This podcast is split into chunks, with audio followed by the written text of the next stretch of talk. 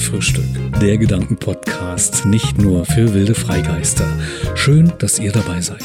Mein Name ist Kosch Wolf und ich treffe mich hier einmal im Monat mit Menschen, deren Geschichte mich interessiert, deren künstlerisches Tun mich abholt und Personen, die kreativ in die Welt schauen, was ganz eigenes und individuelles auf die Beine stellen und Freude daran haben, ihre Kreativität und den Ausdruck ihrer Kunst mit anderen zu teilen. So auch heute. Ihr Lieben, mein heutiger Gast ist der facettenreiche Ausnahmekünstler Andreas Maria Kahn. Er ist Jahrgang 1969, er ist in Braunschweig geboren, lebt jetzt in Berlin und gilt hier als einer der aufstrebendsten Künstler der Berliner Kulturszene. Andreas Maria Kahn ist Mitglied im Berufsverband Bildender Künstler Berlin und Mitglied im Kunstforum Weilheim. Um sich mit seiner Kunst wahrhaftig und authentisch auszudrücken, hat er sich ganz bewusst für die Fotografie entschieden. Warum das so ist, das wird er uns heute erzählen. Andreas sagt über sich und seine Arbeit als Künstler, meine Kunst beschäftigt sich mit der Fotografie und der Inszenierung des Menschen. Weiterhin sagt er auch, ein unbekleideter Körper ist für mich die reinste Form der bildlichen Inszenierung. Wir sprechen über seine Ideen und Projekte. Wir erfahren, was ihm in der Fotografie und im Leben wirklich wichtig ist. Wir finden dabei heraus, wie Andreas Maria Kahn so tickt, sprechen über das Kind im Mann und über seine, ich nenne es mal Winkelfotografie, in der es mal keine Menschen gibt. Andreas war von Anfang an einer meiner Favoriten hier bei Katerfrühstück, wenn es um das Thema Fotografie geht. Umso schöner ist es, dass es geklappt hat und mein Herz springt in die Luft, denn jetzt ist es soweit, wir haben ihn hier zu Gast und öffnen langsam das Türchen zu unserem Talk mit Andreas Maria Kahn. Viel Spaß! Also ich würde dir den mit mehr Cashewkernen empfehlen. Das ist der mit weniger Cashewkernen. Wir sind beide liebevoll gebacken bei Bäckerei Hartwig, die Vollkornbäckerei, um gleich noch ein bisschen Werbung zu machen. genau. Hier in Friedrichshain. Hier in Friedrichshain, genau, genau. Ich würde mich tatsächlich für die wenigeren Kerne entscheiden. Das ah, hat eine, okay. auch eine Geschichte. Vor wenigen Jahren war ich auf der Grünen Woche, das war kurz vor Corona. Mhm. Als Musiker durfte ich dann eine Show machen, so täglich dann ein Slot mit 20 Minuten. Und jeden Tag kam eine junge Frau vorbei, so in Tracht. Ich glaube, das war eine Schwarzwälder Tracht, so mit diesen Kugeln auf dem Köpfchen. Oh ja. Und, so. mhm. und bot kleine Küchlein an. Und Brot und alles super bio. Und, ich, und die ersten drei Tage konnte ich ihr widerstehen, aber sie war einfach so super freundlich und, und nett, dass sie gesagt habe, okay, ich nehme mal so ein Eckchen. Mhm. Und was passiert? Mir knallt so ein Zahn aus der Ecke raus. Au. So richtig reingerammt. Von daher schauen wir mal, was das macht mit mir. Ja, die sind ganz weich. Die Cashewkerne, die können gar nicht knacken. Also das ist. Äh okay. Aber ich habe so ein kleines Trauma. Ver verstehe ich, verstehe ich. Ja, ja, ja, ja.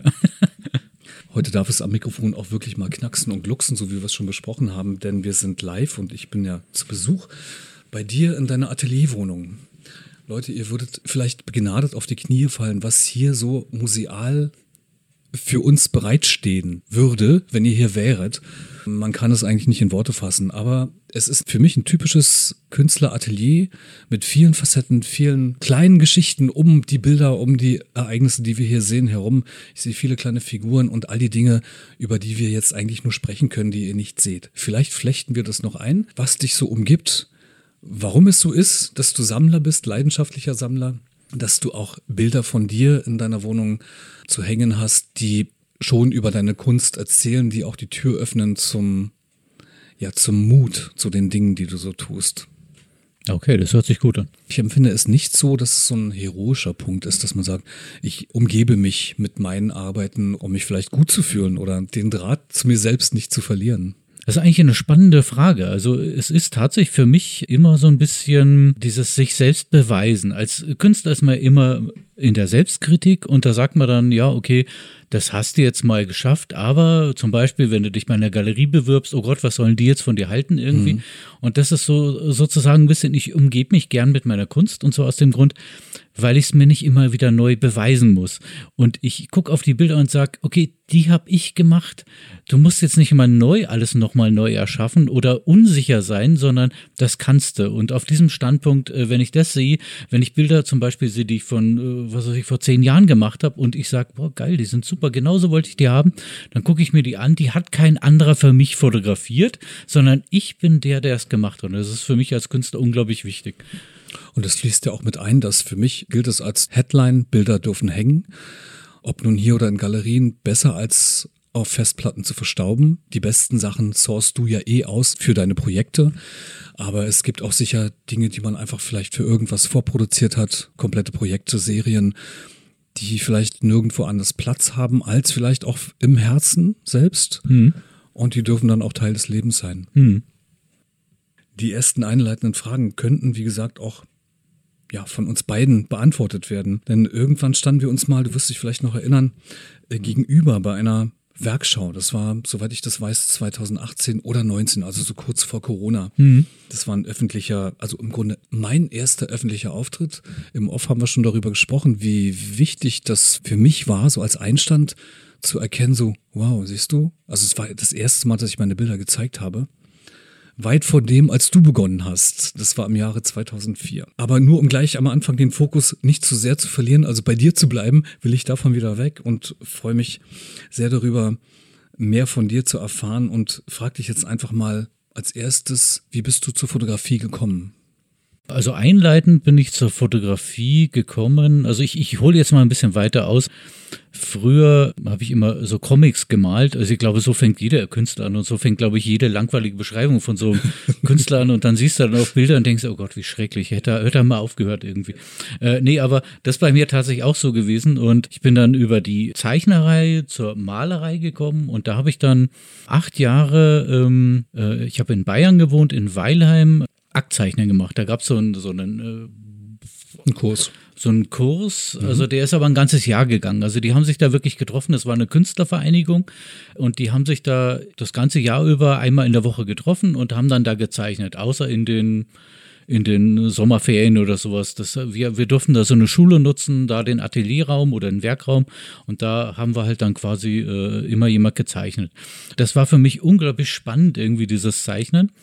Ich bin dann aber irgendwann mal durch Zufall, weil ich hatte dann ein Modell bei mir gehabt, also bei mir dann zu Hause und habe die fotografiert, weil ich die später für ein Bild hernehmen wollte. Und ich habe dann die fotografiert, die ist dann wieder weggegangen und ich habe dann die Bilder vom Entwickeln geholt und die Bilder, also einige waren so perfekt, dass ich mir gedacht habe, boah, wenn ich das jetzt male, das wäre einfach nur eine billige Kopie von diesem eh schon perfekten Ergebnis. Und da bin ich dann quasi fast auf den Schlag irgendwie, das war so ein Erweckungserlebnis, da habe ich gedacht, boah, dann machst du Fotografie. Dann habe ich erstmal alle Modelle, die wir vom Aktzeichnen her kannten, gefragt und die haben auch alle Lust gehabt irgendwie. Und, äh, Was für eine super Quelle, oder? Total, total. Klasse. Ich bin da einfach nur hingegangen und gesagt, du hier, ja. äh, ich würde äh, gern fotografieren. Die kannten mich ja dann eh schon, wir die sind eh Bestandsmodelle sozusagen gewesen, also wenn ja öfter mal die gleichen. Man hatte sich ja eh schon immer im kleinen Künstlerkreis mit denen dann unterhalten, also wenn dann Pause war oder so und da hat man schon gemerkt, wer jetzt irgendwie mit wem kann irgendwie. Ja, und, ja. und, so bin ich quasi dazugekommen. Das war quasi genau 2004. 2003 hatte ich noch analog gearbeitet. Also die ersten Sachen waren noch mit Film. Und dann 2004 mhm. bin ich dann auf digital umgestiegen und dann quasi auch ich glaube, seitdem habe ich auch nicht mehr gezeichnet irgendwie. Also ich finde es sehr interessant, so wie du das sagst, dass dir im Grunde der Teppich schon ausgerollt wurde, im Hinblick darauf, dass du keinen Schmerz damit hattest, Models, interessierte Menschen zu finden, die für dich vor der Kamera stehen. Weil das ist ja im Grunde so der, der schwierige Einstieg für Fotografen, die sich der Aktfotografie widmen und beginnen. So war es ja bei mir auch relativ schwierig, erstmal überhaupt eine Referenz zu haben, da kann ich tatsächlich noch ein bisschen was dazu sagen. Mhm. Und zwar ähm, ist es so gewesen, wo ich angefangen hatte mit Aktmalerei, war das so, ich bin dann in München in einem richtigen professionellen äh, Studio gewesen und habe dann da so einen Kurs gemacht. Das ging auch irgendwie ein halbes Jahr oder sowas. Dabei habe ich dann festgestellt, äh, weil ich habe mich sicher auch äh, als Mann immer gefreut, wenn da mal eine junge, hübsche Frau stand. Aber wenn du wirklich professionell zeichnen willst, ist das völlig egal, mhm. wer da vor dir steht. Und so ähnlich hatten die das mir auch in der Kunstschule erklärt. Die haben gesagt, was wollen sie machen? Du kannst jetzt eine Blumenvase, äh, da haben wir einen extra, Kurs, also Objekte. Mhm. Aber du kannst auch Aktmalerei studieren, weil dann kannst du alles. Dann kannst du auch Vasen malen. Und dann haben wir gedacht, okay, dann machst du gleich bei der Königsklasse. Und genauso war es dann auch. Und dann war es, egal ob das ein dicker alter Mann war oder, oder eine alte Frau oder das war völlig egal. Du musst die Proportionen einfangen. Die, und und äh, deswegen habe ich auch nie in meiner Kunst einen Unterschied zwischen Mann und Frau gemacht. Also für mich sind die äh, genauso gleich darstellbar und genauso gleichberechtigt wie, weil da geht es um die Kunst und, und, und um keine Hintergedanken. Ja, aber vielleicht darf ich noch einflechten, dass, also wenn ich an meine Arbeit denke und auch an die Gespräche mit, mit verschiedenen Fotografen, Fotografinnen, dass es auch um Sinnlichkeit gehen darf. Also dass so Fotografen sich entscheiden, praktisch nur Männer zu fotografieren, weil die Sinnlichkeit auf Männer gerichtet ist, mhm. aufgrund der sexuellen Ausrichtung. Mhm. Von daher finde ich das jetzt nicht dringend verwerflich, wenn ein Stück weit Sinnlichkeit auch mitspielt, aber natürlich unterstreiche ich sofort den Fakt, dass äh, es im, im praktischen Umgang mit dem, was man dann zu tun hat, was Technik betrifft, äh, in dem Falle die Maltechnik, Zeichentechnik, fotografisch ganz andere Sachen noch dazukommend, dass es da, da habe ich mich auch oft einfach beinahe ertappt, so sag mal, darum geht's gar nicht. Das ist total entspannt. Hm. Im Sinne, dass es mich nicht stresst, dass jemand unbekleidet vor mir sitzt, hm. ob nur Mann oder Frau. Ja, ja, genau. Wenn man das von der professionellen Ebene aus macht, dann sollte es eh so sein. Weiß nicht, ob die Frage, ich würde noch mal ein bisschen nachhaken, warum hm. es nun gerade die Fotografie geworden ist und nicht die Kratztechnik oder eine bestimmte Maltechnik. Das waren die schnelleren Ergebnisse, die ich hatte. Doch, ja. Wenn man ein Bild malt, dann malt man da drei Wochen dran und dann ist es vielleicht immer noch nicht so, wie du es haben willst, aber irgendwann muss das ja dann mal aufhören. Und bei der Fotografie ist halt einfach so, Du machst, also das war sogar beim Film schon so. Ich habe 36 äh, äh, Fotos gemacht, irgendwie vielleicht zwei Filme fotografiert, dann hast du 72 Bilder. Und dann hast du aber vier Bilder oder acht Bilder, die, die so genial sind, wo du sagst, boah, hat sich alles gelohnt irgendwie. Und du hast quasi aus einer Stunde Arbeit, hast du acht Bilder, die du in Ausstellungen zeigen kannst. Und das war mir immer das wert gewesen. Aber das ist genau dafür machst du das. Du hast einfach schnellere Ergebnisse, bist genauso gut und der, der, der Output ist quasi das, was ich damit erreichen will, Bilder für Ausstellungen zu machen, kriege ich in sehr, sehr kurzer Zeit zusammen. Wenn du das sagst, du hast ja begonnen aus der Phase der analogen Fotografie heraus. Du sagst, das war so die erste Zeit noch, wo du analog gearbeitet hast. Ähm, dann ging es schnell zur digitalen Fototechnik. Hat dich das nicht doch irgendwann eingeholt oder der Fakt eingeholt, dass du einfach hunderte von Ergebnissen hattest?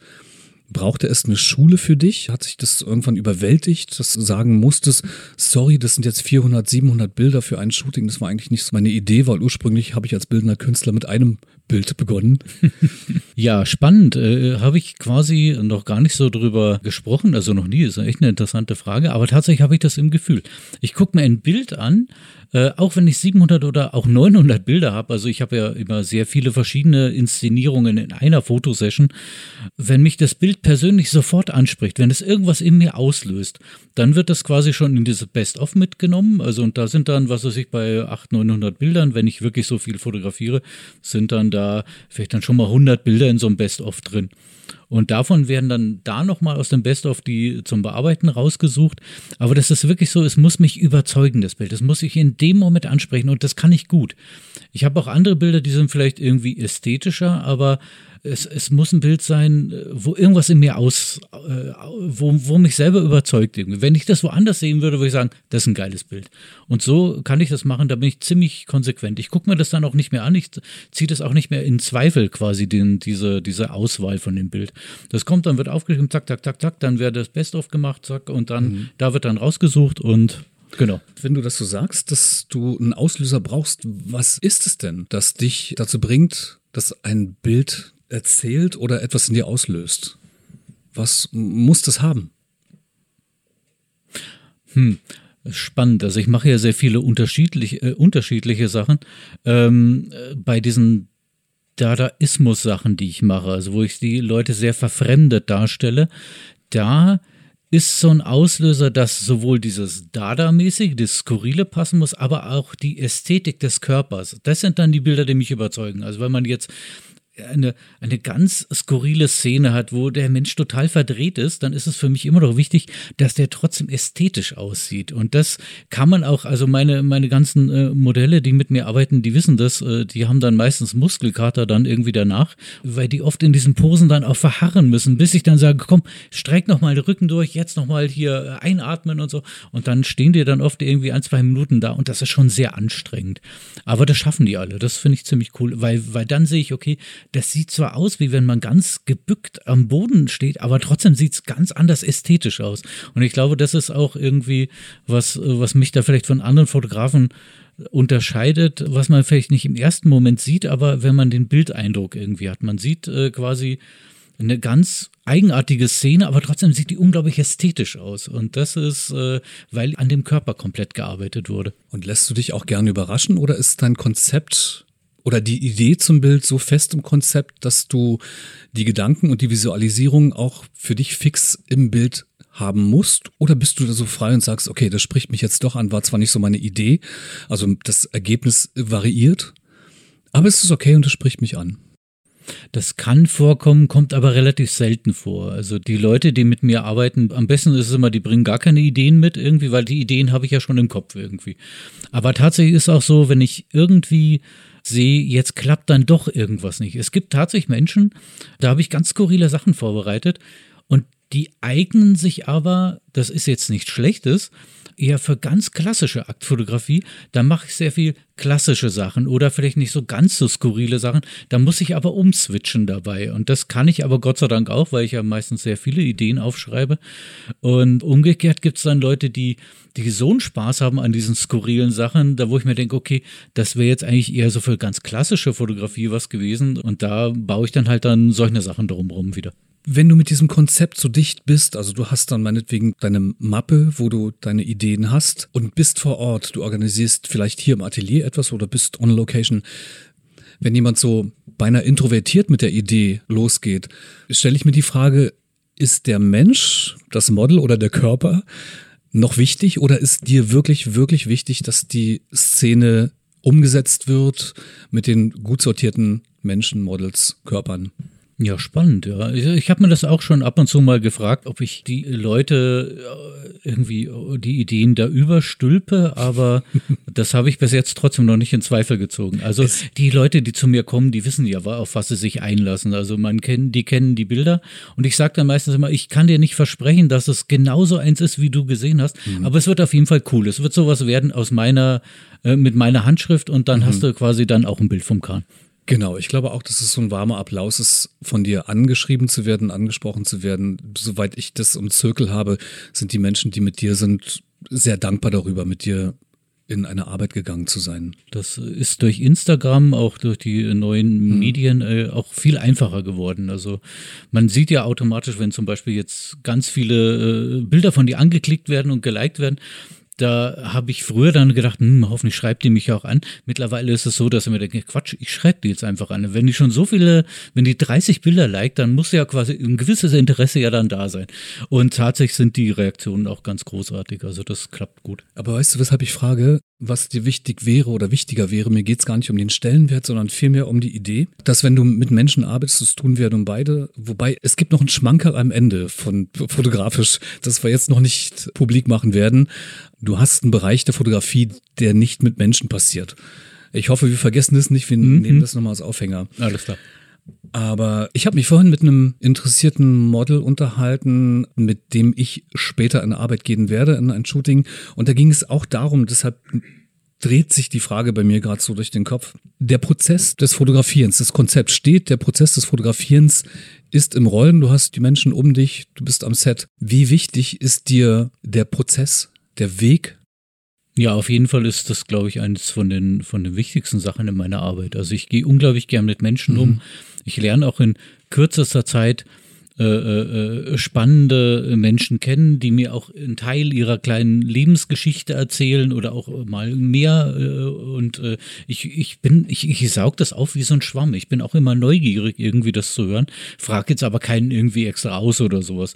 Also mir ist der Umgang mit den Menschen einfach immer total wichtig. Ich mache das total gerne. Am Anfang ist ja auch immer ganz wichtig, du musst ja erstmal ein Vertrauen aufbauen. Jetzt kommt jemand zu dir, die hat, also ich arbeite ja sehr viel mit Leuten zusammen, die noch nie äh, irgendwie vor jemand äh, ausgezogen haben und äh, Modell gemacht haben.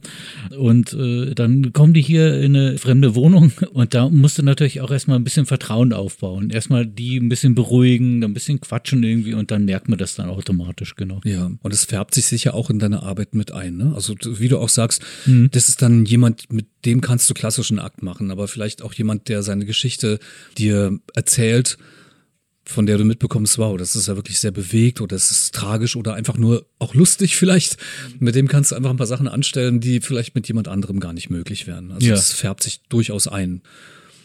Andreas, auch wenn du in deinen Bildern tatsächlich ausschließlich oder verbessere mich inszenierst, hm. sehe ich oft auch den Mut zum Unperfekten. Und das finde ich gerade spannend. Also, weil wir auch gerade gehört, erfahren haben, dass du deine Skripte hast, dass du beinahe zu 100 Prozent vorbereitet reingehst.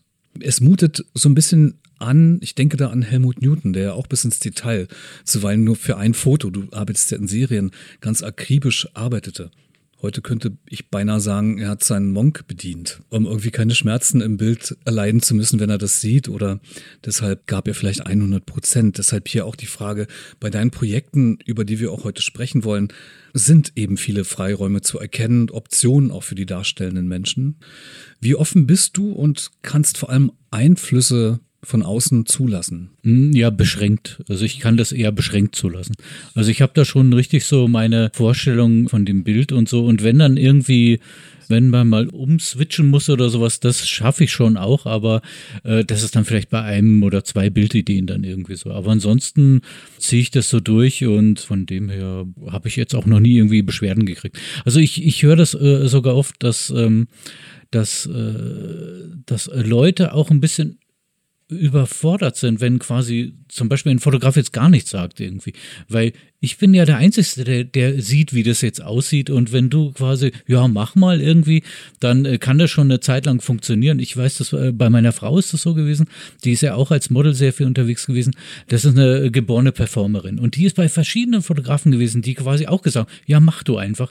Die Bilder waren alle toll, aber die sahen alle irgendwie gleich aus, weil die hat quasi immer performt, das Beste gegeben und die Leute haben dann fotografiert und das sah immer sehr skurril aus, aber das waren drei unterschiedliche Fotografen, wo die Bilder gleich waren. Und da habe ich gesagt, nee, also du musst schon direkt sagen, was du da sehen willst. Das ist jedenfalls bei mir. Also ich lasse mir sowas nicht entgleiten irgendwie. Ich verstehe, was du meinst und wie du darüber denkst, denn meine Form, meine Herangehensweise an kreative Aktfotografie ist doch offener. Hm. Aber mein Verständnis für das, wenn wir über deine Projekte sprechen, ist natürlich mehr als gegeben im Hinblick darauf, dass du eine fixe Idee hast, die ziemlich fest ist. Vielleicht kann man spielerisch einen Slot aufmachen, wo man sagt, seid frei, fühlt euch frei, ich halt drauf. Aber darum geht's nicht. Und das ist bei mir schon nochmal ein bisschen anders. Hm, hm. Du, verstehe ich, verstehe ich absolut. Ich kenne auch äh, großartige Kollegen, die auch so fotografieren, auch großartige Ergebnisse rauskriegen, mhm. äh, indem dass sie die Leute lassen, wie sie sind. Aber meins ist es halt nicht. Aber ich gucke die Bilder dann auch gerne an. Aber wenn natürlich dann das gleiche Model immer die gleiche Show abzieht, dann werden natürlich auch die Bilder ähnlich. Und ich versuche die schon in meine Welt irgendwie reinzukriegen. Das ist das Großartige an Projekten. Ich beginne ja auch, und hier darf ich es nochmal sagen, ich bin weit 15 Jahre später in die Fotografie, in das künstlerische Arbeiten als Fotograf gekommen als du. Und wahrscheinlich fehlt mir künstlerisch im kreativen Moment die Wegstrecke, um zu sagen, okay, ich mache doch ein Projekt auf, wenngleich ich auch Serien habe das macht's dann letztendlich so unkompliziert in dem Moment, wie ich dann sage, du mach einfach, ich halt drauf. Ich möchte mit dir über deine Projekte sprechen, mhm. die zum einen über Jahre gereift sind und sich auch so abwechseln, dass sie so grundverschieden sind und du damit auch eine riesen Aufmerksamkeit auf dich gezogen und an dich gezogen hast. In deinen Projekten folgst du ja zunächst deutlichen Headlines. Also die sind schon fast in Marmor gemeißelt. Da gibt es zum Beispiel die heiligen Inszenierungen. Du nennst sie auch Holy Arrangements. Das ist aus 2015 eine Serie. Mhm. Ist es, oder ich frage mal so, neben dem, dass es eine künstlerische Annäherung an die Kirche ist, ist es nicht auch eine offene Darlegung oder eine offene Spiegelung der Gesellschaft? Vielleicht geht meine Frage dahin, wie es zu der Idee kam und was ist so die Idee dahinter? Da muss ich jetzt ein bisschen ausholen, aber tatsächlich gibt's äh, auch da so, ein, äh, so eine Initialzündung.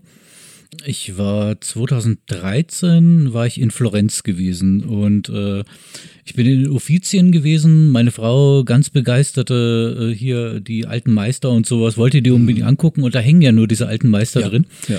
Das hat mich aber immer als tollen, jungen, aufstrebenden Künstler unglaublich genervt oder unglaublich gelangweilt. Und das war, die, die alten Schinken waren das.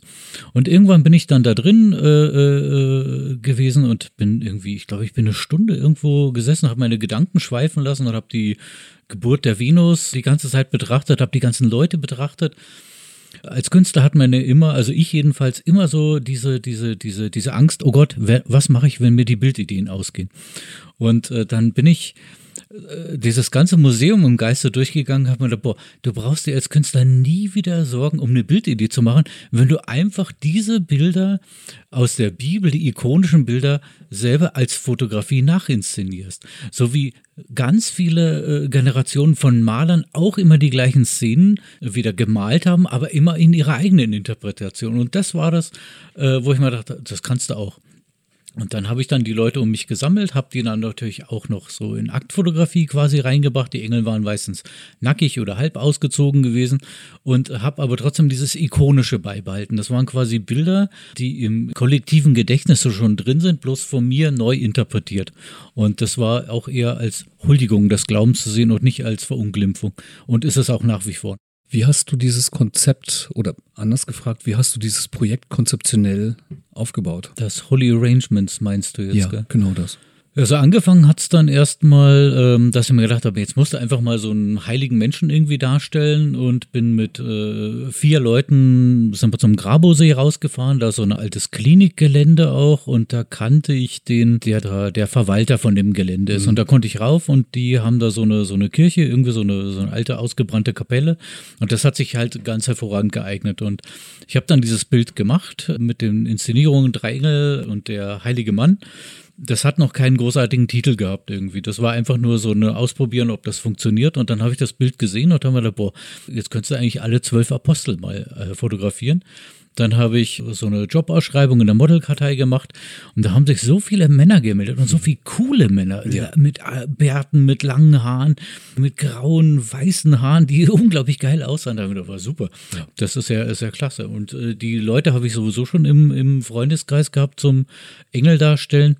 Oder habt ihr dann mitgenommen, habt ihr dann auch gleich als Apostel mit äh, inszeniert und dann als Engel auf dem nächsten Bild, weil das spielt dann alles keine Rolle mehr in so einem Gesamtkonzept.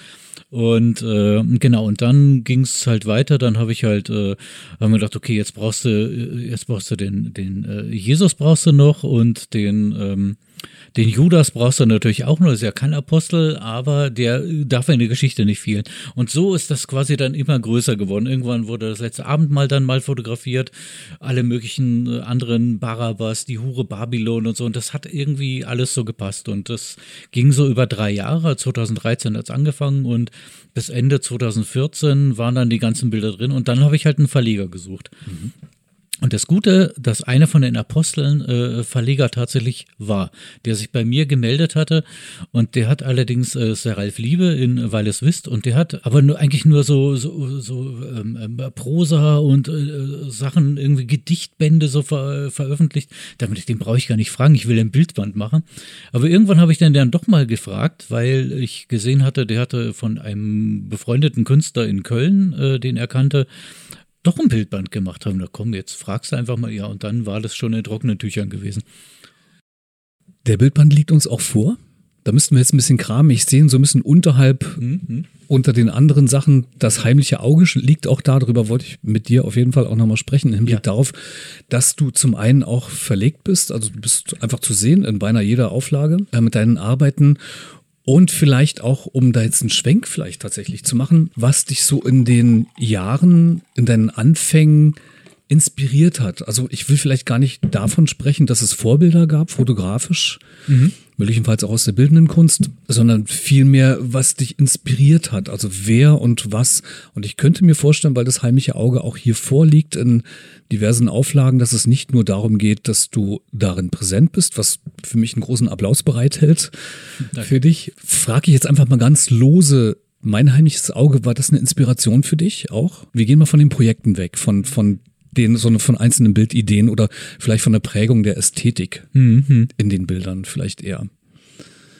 Wäre das zu nennen oder kannst du so freiweg sagen, weißt du, ich habe da eine andere Inspiration, da war was, was mich wirklich, vielleicht auch einen Moment im Leben beeinflusst hat oder einfach die Liebe, die Ästhetik zum menschlichen Körper ja, die war eigentlich immer da gewesen. Also das war eigentlich immer so diese Treibkraft. Also ich kannte das heimliche Auge eigentlich nur, weil mir ein Fotograf, äh, ein Befreundeter hier in Berlin, das empfohlen hat. Hat er gesagt, Mensch, schick doch mal deine Bilder dahin. Und äh, das habe ich ja dann auch gemacht und dann habe ich vier Jahre nichts gehört und dann äh, mhm. hat die sich dann gemeldet, die Verlegerin, die Claudia Gerke. Wie kam es, dass es so lange gedauert hat? Ich weiß auch nicht. Also die, die arbeitet einfach in so, ich glaube, Verleger und Galeristen arbeiten in unterschiedlichen Zeitdimensionen. Also die kriegen natürlich auch so viele Anfragen von Leuten, dass das dann irgendwo ins Archiv reinkommt. Und äh, das ist das Gute bei der Claudia, dass die diese Sachen auch behält, die sie gut findet, auch wenn sie sie momentan nicht braucht. Aber du wirst nicht weggeschmissen. Du kommst nicht wie bei anderen irgendwie, landet das dann im Müll, brauchen wir nicht irgendwie, das belastet uns nur, sondern die kann sowas auch äh, jahrelang aufbehalten und dann sagen, Mensch, was haben wir denn noch im Archiv? Ah, guck mal, dann, dann gibt es wir Sichtungen. Ja. Genau, mhm, richtig. Okay. Ja, ja. ja, und seitdem äh, habe ich dann einfach immer wieder Bilder hingeschickt. Also wir hatten uns dann eben persönlich auch kennengelernt, da haben wir es auch ganz gut verstanden. Und äh, seitdem waren wir eigentlich immer so mehr im losen Kontakt gewesen. Ich habe eigentlich jedes Jahr bis auf ein Jahr Bilder hingeschickt gehabt ich mache ja immer äh, konstant viele Bilder und sie sucht dann halt einfach die Sachen aus, die zu diesen Geschichten dann dazu passen, die sie dann quasi auswählt. Das ist immer so ein kunterbund irgendwie. Da findet man Amateuraufnahmen, findet aber auch ganz großartige Künstler und ich fühle mich da einfach auch unglaublich wohl da drin in diesem Buch. Und wenn ich, es ist für mich auch jedes Mal so ein, so ein, so ein Herbst-Highlight, wenn ja. das dann rauskommt ja. und ich kriege dann mein Belegexemplar zugeschickt. Äh, Meistens kann ich es gar nicht aushalten, dann bestelle ich es mir vorher, dann kriege ich es nämlich zwei von früher früher. Und, äh, und dann freut mich das dann immer. Da bin ich immer ganz begeistert. Schön. Ihr lieben Zuhörer und Hörerinnen von Katerfrühstücken, kleiner Hinweis noch dazu, über die Dinge, die wir hier besprechen und einfach in der Mache haben, habt ihr dann natürlich entsprechend in den Shownotes die Links zu den Bildern und auch zu Andreas Maria Kahn, zu seinen Arbeiten und zu den Büchern da sollt ihr nicht unwissend bleiben, denn schwierig ist es, über Dinge zu sprechen, die man vielleicht noch gar nicht gesehen hat. Ihr könnt einfach den Stop-Button drücken und euch Zeit nehmen, da mal reinzuschauen. Wir kommen zu einem Projekt, was dich seit 2018 umtreibt. Dein Projekt Homo sapiens Sexus. Das brauchte etwa drei Jahre von der ersten Idee bis zur Realisation. Ähm, was war da los? Ja, das ist ein bisschen schwierig irgendwie. Also es war auch wieder so mit so einer Initialzündung. Ich hatte 2011 ähm, eine Ausstellung in Dresden in dem äh, Akt Foto Art äh, Dresden und äh, und da hieß die Ausstellung Homo sapiens sexus. Da ging eigentlich, also den den hatte ich mir ausgedacht. Das heißt einfach nur der geschlechtliche Mensch. Deswegen, weil es waren Männer und Frauen da drin und die waren meistens so skurril inszeniert, aber es waren eben auch ganz klassische Bilder von den Leuten drin, wo nix irgendwie Schnickschnack oder sowas drin war, auch nichts Skurriles. Da war kein Rollstuhl drin, waren keine Krücken drin, alles. Das waren einfach ganz normale Menschen. Und aus dieser Idee, aus dieser einen Idee ist dann dieses Homo sapiens sexus Projekt entstanden, wo es quasi nur um die reine Aktfotografie geht. Das ist quasi das, was ich mit jedem Menschen, der zu mir kommt, seitdem mache, mit wenigen Ausnahmen. Vielleicht habe ich es dann mal vergessen oder sowas oder nicht aufgeschrieben gehabt auf dem Zettel, dass der Mensch erstmal ganz normal so als Statement abgelichtet wird. Er ist zwar unbekleidet, aber er ist nicht nackt. Und äh, das, äh, hier stehe ich hier und äh, kann es nicht angucken und ich bin immer noch genauso selbstbewusst dastehend und so.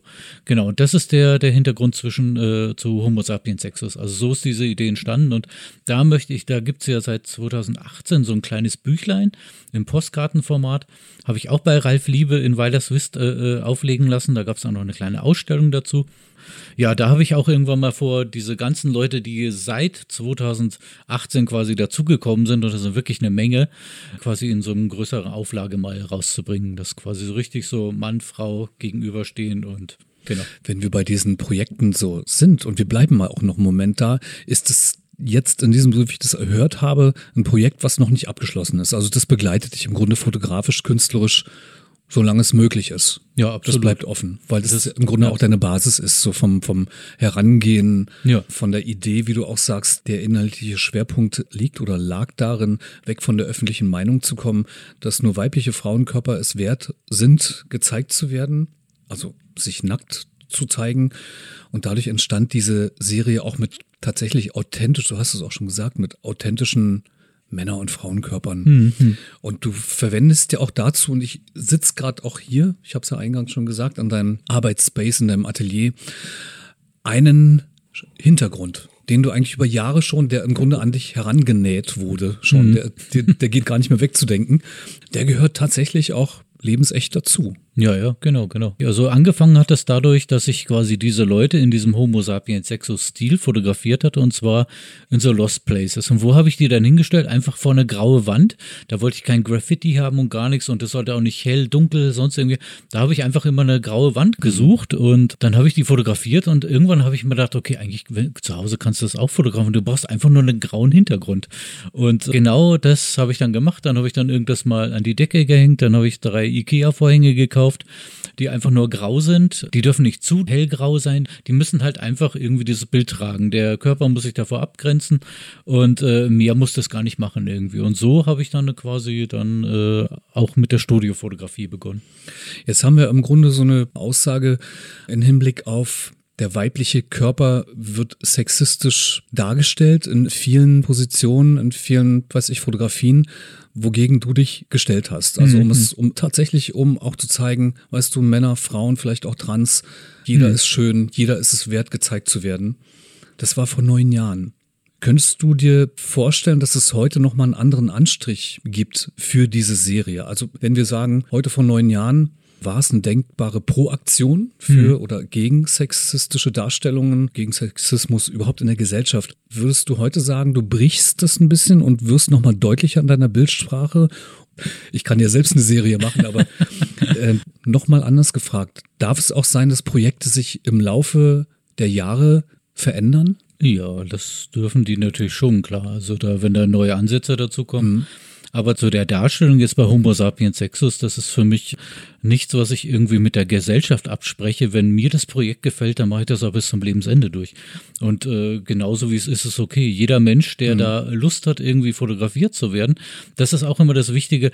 Die, äh, die, die Leute müssen da wirklich Bock drauf haben. Die müssen da verbrennen, irgendwie sagen, oh cool, das machen wir, alles, was du machst, finden wir cool und äh, das äh, so sowas in der Richtung wollen wir auch haben. Also das äh, das spreche ich nicht mit der Gesellschaft ab. Das mache ich mit mir aus. Ich finde das so lange gut, wie ich das gut finde. Und mit Sexismus ist, äh, muss ich sagen, es erleichtert mir komischerweise die Arbeit, weil je mehr Beschränkungen für Menschen wieder sind, äh, dass zum Beispiel in, in sozialen Netzwerken hier alle äh, jegliche Nacktheit irgendwie raus muss. Du kannst 26 verschiedene Geschlechter haben, aber kaum zeigst du eins her, wirst du sofort gesperrt. Das erzeugt mittlerweile so eine Gegenbewegung. Es gibt ganz viele junge Menschen, junge Frauen auch, die sagen, ja, was soll denn das? Ihr schreibt mir nicht vor, was ich hier machen soll. Und die kommen dann zu mir und äh, ich kann sagen, komm, ich zeig dich einfach so, wie du bist. Wir machen die Bilder, du kannst in Ausstellungen hängen und äh, für mich ist das wirklich eine offene Tür. Also ich mhm. kann mit dieser mit dieser Prüderie, die momentan ist, äh, die spielt mir quasi äh, ganz großartige Menschen in, äh, äh, zu für meine Fotografie. Dann löst sich das auch für mich nochmal auf, weil ich bis eben glaubte, dass du mit der Serie provozieren wolltest, dass du mehr, mehr wirklich die Gesellschaft spiegeln wolltest, als einfach darzustellen, mhm. Leute, so ist es. Also jeder ist gleich. Mhm. Ja. Na, ich versuche halt da so ein bisschen so ein Statement eben zu machen. Also wenn man wenn man die Bilder mal genau anguckt, dann schauen die ja eher über dich hinweg und mhm. schauen teilweise sogar ein bisschen arrogant.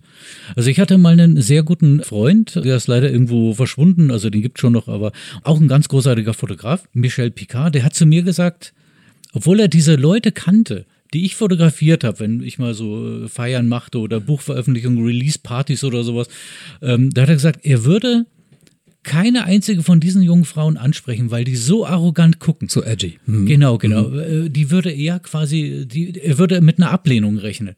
Und er sieht die zwar, dass die anders sind, und das fand ich irgendwie spannend irgendwie. Also ist, ich, ich mag dieses leicht arrogante mhm. oder dieses, mhm. ähm, mhm. dieses Abwesende, dieses auf den Sockel stellen irgendwie. Also so, ich, ich kann es gar nicht besser schreiben, aber eben dieses leicht Unerreichbare. Da spricht einiges auch aus mir heraus. Also okay. ich kann deine Gedanken total verstehen, weil also im Verhältnis zu dem, wie ich arbeite, vor allem mit Frauen ist es mir wichtig, Stärke, auch Verletztheit zeigen zu können. Und das, oder ich mach's mal einfach, ich brech's mal runter. Es sind ja nicht nur fotografische Menschen da, die uns zuhören. Ich gehe meistens auf die Knie, sprichwörtlich, also mhm. um die Perspektive zu, zu wandeln, mhm. um zu thronen vielleicht auch. Mhm. Von daher kann ich das super nachvollziehen. Das ist, ähm, manchmal entstehen Dinge, von denen man dann später, wenn man es sieht, erst versteht, mhm. Was in einem eigentlich los ist. Mhm. Wir haben noch nicht so viel von dir als jungen Andreas Maria Kahn erfahren, woher deine Wurzeln kommen. Wir haben so ein bisschen was von Bayern mitbekommen. würde ich von dir vielleicht erfahren wollen, wie so dein künstlerischer Background war als junger Mensch, als junger Mann. Mhm. Der Weg in die Kunstschule hat ja auch nochmal einen Weg davor. Mhm. Ähm, wie kam es dazu? Bist du aus einem künstlerischen Haushalt? Entspringst du einem künstlerischen Haushalt, einer Familie, die sich mit Kunst, Musik, Kultur beschäftigt hat? Oder war das einfach vielleicht ein Ausdruck nonverbal sich in die Welt zu bringen, sich äußern zu können? Ja, genauso kann man es eigentlich beschreiben. Also das ist, äh, das ist einfach der, der, die, die Ausdrucksmöglichkeit äh, gewesen, mit der ich mich am besten quasi nach außen auch präsentieren konnte irgendwie. Also Und das begann wann in etwa? Also angefangen hat tatsächlich im Freundeskreis, da gab es mal eine lustige Geschichte. Wir hatten einen im entfernten Freundeskreis, der hat, einen, der hat einen Comic gezeichnet. Über alle seine Kumpels irgendwie. Die waren alle drin. Wir haben uns weggeschmissen vor Lachen. Dann habe ich mit einem Freund da gesessen, der auch super zeichnen konnte. Und da habe ich gesagt, komm hier, äh, in einem halben Jahr treffen wir uns und jeder legt einen Comic vor. Äh, von unserem Freundeskreis. Und äh, dann, ich denke da gar nicht mehr dran. Auf einmal nach einem halben Jahr kommt ein, guck mal, hier ist das Comic. Ich so, oh scheiße, ich habe gar nichts gemacht.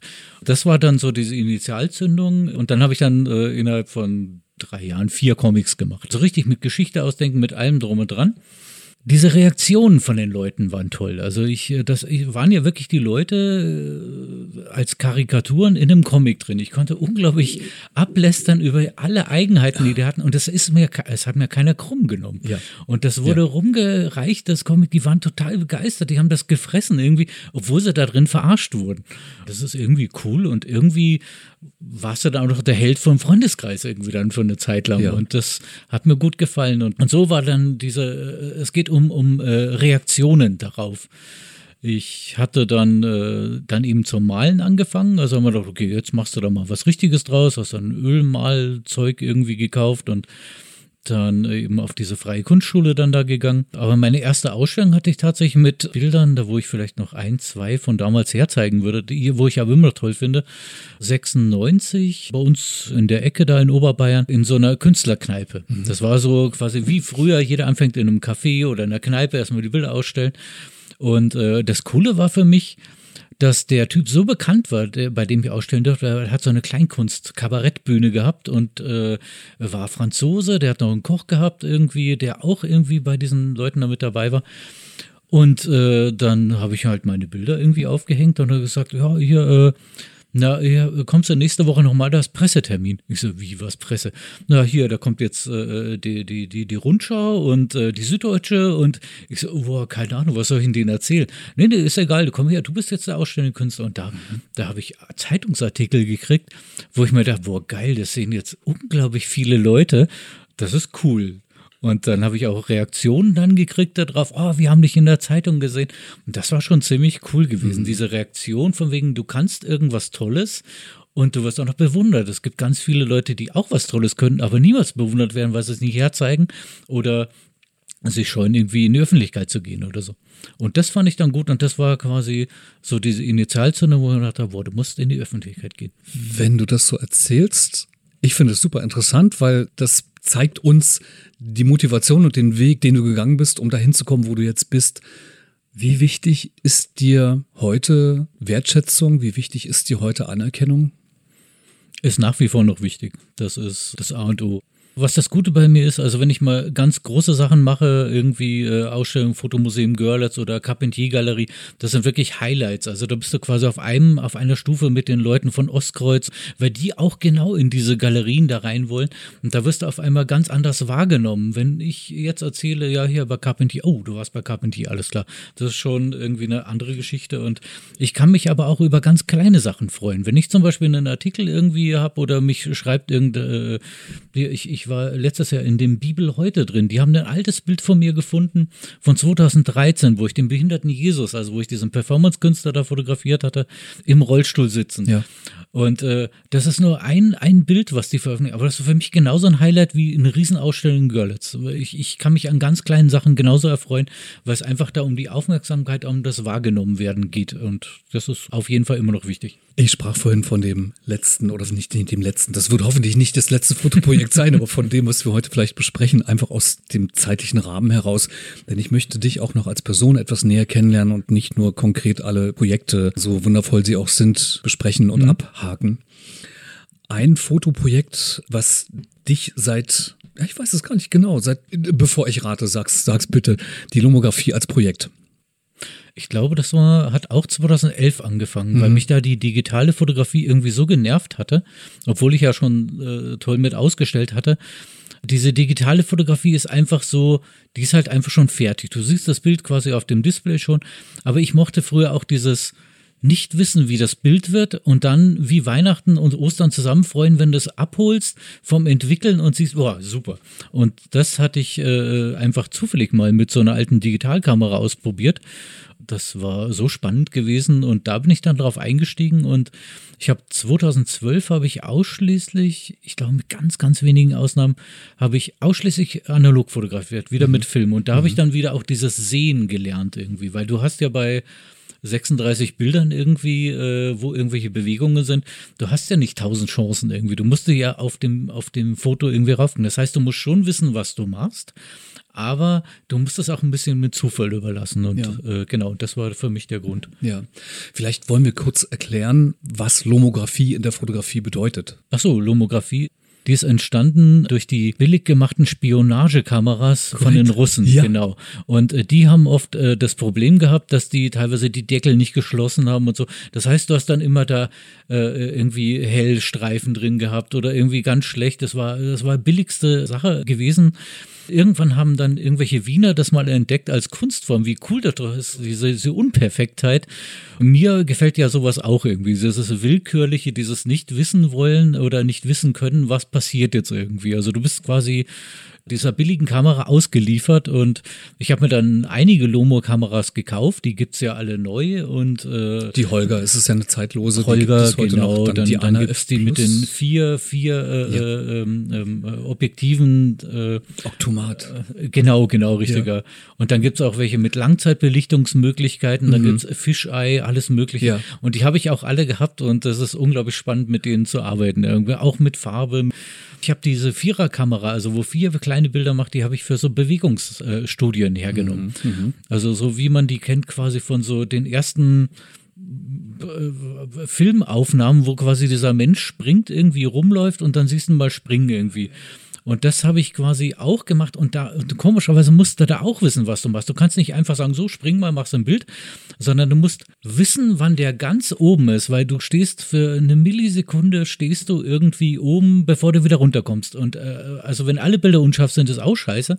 Aber wenn du eine Bewegungsstudie machst und ein Bild von diesen vier Springbildern ist äh, scharf äh, oder relativ scharf, ist es genauso, wie es sein sollte. Ja, krass. Aber es bleibt ja immer noch spannend und ich glaube, das dürfte auch für dich so ein, so ein kreatives Moment gewesen sein. Schauen wir mal, was dabei rauskommt in der Lomographie. Was auch noch so ein ja. kleiner Trick war oder eine Idee war, dass auf Diafilm schwarz-weiß entwickelt wurde. Mhm. Dadurch also die Chemikalien nochmal eingewirkt haben auf den Diafilm und dadurch kamen auch so Verschwemmungen und, ja, ja. und, und verspielte Lichteinfälle mit rein. Mhm. Total verrückt. Jetzt hast du dieses Projekt 2021, hast du gesagt. Bin ich richtig? Ja, habe ich noch richtig im Kopf, ne? Ähm, begonnen. Ist es eine analoge Serie? Ich muss nochmal nachfragen, das habe ich noch nicht so richtig verstanden. Eine analoge Serie von dir oder hast du das schon in Hinblick auf Lomographie produziert, so digital? Die Lomo-Bilder sind alle auf Film. Weil du kannst es ja Photoshop Preset rein. Ja, ja. Man, man kann sogar die äh, alten, äh, äh, man kann sogar die digitalen Spiegelreflexkameras überlisten. Man kann da äh, unglaublich geile Langzeitbelichtungen machen und unglaubliche äh, äh spannende Lomo-ähnliche Sachen. Also man kann auch verschwommene Bilder machen und äh, ich wusste gar nicht, dass das mit so perfekten Kameras, dass man so perfekte Kameras unperfekt hinkriegt. Ja. Das ist äh, spannend. Also man muss sich halt dann auch ein bisschen mit beschäftigen, genau. Hm. Und da sind wir wieder bei dem schönen Ansatz, der mich so begleitet über die Jahre fotografisch, das Unperfekte im Perfekten ähm, zu inszenieren. Oder auch andersrum. Was war denn die Tiefe deiner Intention zu dieser Serie Lomographie? Also das Spielen mit den Farben, das Spielen mit den Effekten und vielleicht auch der subtile Ausdruck, der entsteht, obwohl man eigentlich vielleicht etwas anderes meinte, der dann mitschwingt durch diese Fail-Technik, die dann, wo man sagt, so eine ganz spezielle Ästhetik, das lasse ich für sich schon sprechen, das mag sein. Aber so im, im zweiten Moment, was war da wirklich die Tiefe in dem Projekt? Gedanklich, emotional. Ganz ehrlich gesagt, gab es da gar keine Tiefe. Super. Das war einfach Spaß an der Top. Freude. Weil ich hatte so viele perfekte Bilder irgendwie ja. in der Digitalfotografie, wo ich mir dachte, boah, jetzt, jetzt muss ich einfach mal wieder loslassen irgendwie. Also ich, ich mochte einfach nur dieser Spaß an der Freude und das waren auch die Sachen, wo die Leute am meisten bei sich selber waren. Vorher waren sie Teil meiner Inszenierung und wenn wir dann quasi noch die Lomo-Bilder drauf gemacht haben, dann war das immer das größte hm. Gelache irgendwie und das war das völlig, völlig entspanntes, weil auch gerade bei diesen unscharfen Sachen oder sich bewegen oder sowas, da haben die, da ist es egal, ob die eine Grimasse schneiden oder blöd gucken oder sonst irgendwie. Das, äh, also da ging es eigentlich nur um die Fröhlichkeit. Da spielt ja auch die Fröhlichkeit, die ich in deinen, in, in, eigentlich in vielen Bildern, in vielen Serien, auch auf Insta, die Sachen, die du postest, sehe, dass du auch immer den Schalk im Nacken hast in deinen Fotos. Und ich finde, die Spielerei, die kommt ganz gut in der Lomografie oder die Spielerei mit dem Schalk im Nacken und das einfach nicht so ernst nehmen. Ja. Das liegt dir am Herzen und das ist, glaube ich, eine entscheidende Begleiterscheinung in deinen Arbeiten. Ja, ja. Aber um es vielleicht nicht ganz so in die Komik zu ziehen, möchte ich gerne nochmal, vielleicht auch nicht ein ernstes Thema, aber ein recht schönes und ein anerkennendes Thema aufwerfen. Du wurdest im Jahre 2006 von der Akademie der Künste in München als Künstler anerkannt. Mhm. Du bekamst die Künstleranerkennung verliehen und außer das RTL, was ja auch eine, schon allein oh, das ja. eine große Ehre ist, begonnen hat, ein Künstlerporträt über dich zu produzieren und äh, dich als Aktfotografen auch vorzustellen. Was macht so ein Preis mit dir? Oder was hat er mit dir gemacht? Oder was macht ein Preis mit einem? Und was tut er vor allem für dich? Wenn du kein studierter Künstler bist und Kunst machst und dafür lebst, dann bist du, also ich spreche jetzt mal von mir, eigentlich immer so ein bisschen im Selbstzweifeln. Darfst du da oben mitspielen ja. oder nicht? Und ja. ab 2006, wo ich dann quasi diese Künstleranerkennung hatte, das war wirklich so mit drei Professoren. Das war relativ unspektakulär, aber du musstest eine Mappe einreichen, du musstest sagen, wie du gewisse Bildideen angehst, auf was du da äh, kommst irgendwie. Und da war Fotografie nur ein kleiner Teil davon. Also genau, ich hatte da meine Malerei gezeigt, dann hatte ich auch so Rauminstallationen gemacht und mhm. diese ganzen Sachen, die wollen halt einfach sehen, dass du als Künstler was bewegen willst. Du kannst ein toller Künstler sein, aber wenn du nie irgendwann eine Öffentlichkeit sagst, dann sagen okay, wie soll das die Kunstwelt bereichern? Der zeigt das ja nirgendwo her oder die. Da geht es auch um Aufmerksamkeit. Die wollen sehen, dass du wirklich aktiv bist. Ja, und dann habe ich diese Künstleranerkennung gekriegt und das war für mich unglaublicher Hype. Ich habe da gleich ein Fest dann gemacht, irgendwie ein paar, paar Wochen später zu Hause. Habe dann irgendwie 50 Leute eingeladen. Das ist eine unglaubliche Motivation. Wenn du diese Anerkennung hast, da kannst du quasi in anderen Ebenen wieder mitspielen. Mhm, und du musst dir das nicht beweisen und du musst dir nicht immer sagen, Mensch, ich darf da gar nicht. Doch, ich darf das genauso. Ich habe genau das gleiche draufstehen auf dem Zertifikat oder mhm, auf, der, auf dem mhm. Ding wie einer, der das mhm. Kunst äh, jetzt äh, sechs Semester studiert hat. Es ist auch nicht so, dass es jährlich verliehen wird, sondern eher beinahe so gut wie gar nicht. Also es braucht Jahre, bis es mal dazu kommt, dass diese Anerkennung stattfindet. Mhm. Das nur so am Rande. Aber ich kann mir auch gut vorstellen, und das höre ich auch immer wieder mal von Prominenten, die dann den Oscar haben oder irgendwelche deutschen äh, ja, SchauspielerInnen, äh, äh die, die Pokale hm. auf, auf den Schränken zu stehen haben, die sich das anschauen und sagen, siehst du, hm. ich bin doch ein Guter. Ich hab's doch drauf. Absolut. So eine Art Selbstmotivation, wie wir vorhin nicht unbedingt einen Bogen schlagen, aber wie wir vorhin darüber gesprochen haben, dass deine Bilder hier im, im Raum hängen, im Atelier, hm. auch für ein Stück weit nicht nur Selbstmotivation, aber so ein, so ein Befrieden, dass man so das Gefühl hat, weißt du, da ist schon viel passiert und ich bin ein Guter. Absolut, ja. Ja. Das stimmt. Also ich meine, das, was ich jetzt hier hingelegt habe, das ist ja nur der, der kleinste Teil von den Sachen. Ich denke mir auch immer, Mensch, du musst weiterkommen, weiterkommen, weiterkommen, aber allein das, was ich schon erreicht habe, also ich werde trotzdem nicht irgendwie aufhören oder mich äh, irgendwie ausruhen oder so. Mhm. Das sind ja Sachen, äh, Veröffentlichungen, da träumen andere davon. Ja. Wenn, dann würde ich auf ganz hohem Niveau jammern. Ich habe einen Verleger, habe äh, den Konkursbuchverlag, wo ich meine Sachen hinschicken kann und äh, es läuft einfach. Also irgendwann ist mhm. das Ding so groß, dass du es auch nicht mehr stoppen solltest. Also wenn zum Beispiel äh, ein Bild von dir, was zehn Jahre im Internet irgendwie äh, drin ist, gefunden wird und sagen, hm. dieses hm. Bild, äh, guck mal, ob der Künstler überhaupt noch lebt, das ist so toll, wir fragen den einfach mal und dann schreiben die dich an und denkst du, wow, geil, du hast alles richtig gemacht, ja. irgendwie passt das. Hast du, das ist jetzt eine Impulsfrage, hast du als fotografierender Mensch so ein, so ein Highlight in all deinen Arbeiten? Dass du, also wenn wir jetzt rumgehen würden, du sagst, weißt du, das Hashtag Pornart, äh, Pornart, Gott, wie, wo bin ich denn Foodporn. jetzt gerade? Hallöchen. naja, ähm, Hashtag, Hashtag Foodporn ist, ist jetzt aber ohne zu motivieren. Gibt es was, wo du sagst, weißt du, das war für mich ein persönlicher Meilenstein? Mal weg von der Akademie. Ja, ja, ja. Ja, gibt's einige. Also äh, das sind meistens immer so die Bilder, die ein Projekt starten, wo ich sage, boah, das ist so toll, da musst du mehr in der Richtung machen. Das können lustige Sachen sein, wie zum Beispiel Foodporn irgendwie. Das, das hat angefangen mit, mit ein, zwei Bildern, wo ich irgendwelche Gemüsesachen hatte, irgendwie eine Gurke oder so. Und dann wollte ich halt einfach diese, diese Foodporn, äh, diese, diese Geschichte, wollte ein bisschen Satire draus machen dann äh, war das so gut geworden, dieses eine Bild, wo ich mir dachte, oh, das ist ja toll. Dann habe ich es auch irgendwie veröffentlicht. Da hat mich irgendeiner hinempfohlen an so ein kleines New Yorker Magazin. Und die fanden das ganz toll. Da hatte ich innerhalb von einer Stunde, ja, nee, schicken sie uns, sie machen da, äh, wollen sie unbedingt haben und so. Und da haben wir gedacht, boah, das ist ja cool. Wenn das so gut ankommt, dann machst du einfach mehr irgendwie. Und das ist auch sowas, was unglaublich witzig ist, unglaublich Spaß macht irgendwie. Also diese Skurrilität. Es gibt ja unglaublich viel Gemüse, Obst und Gemüse. Das habe ich jetzt quasi alles schon hergenommen.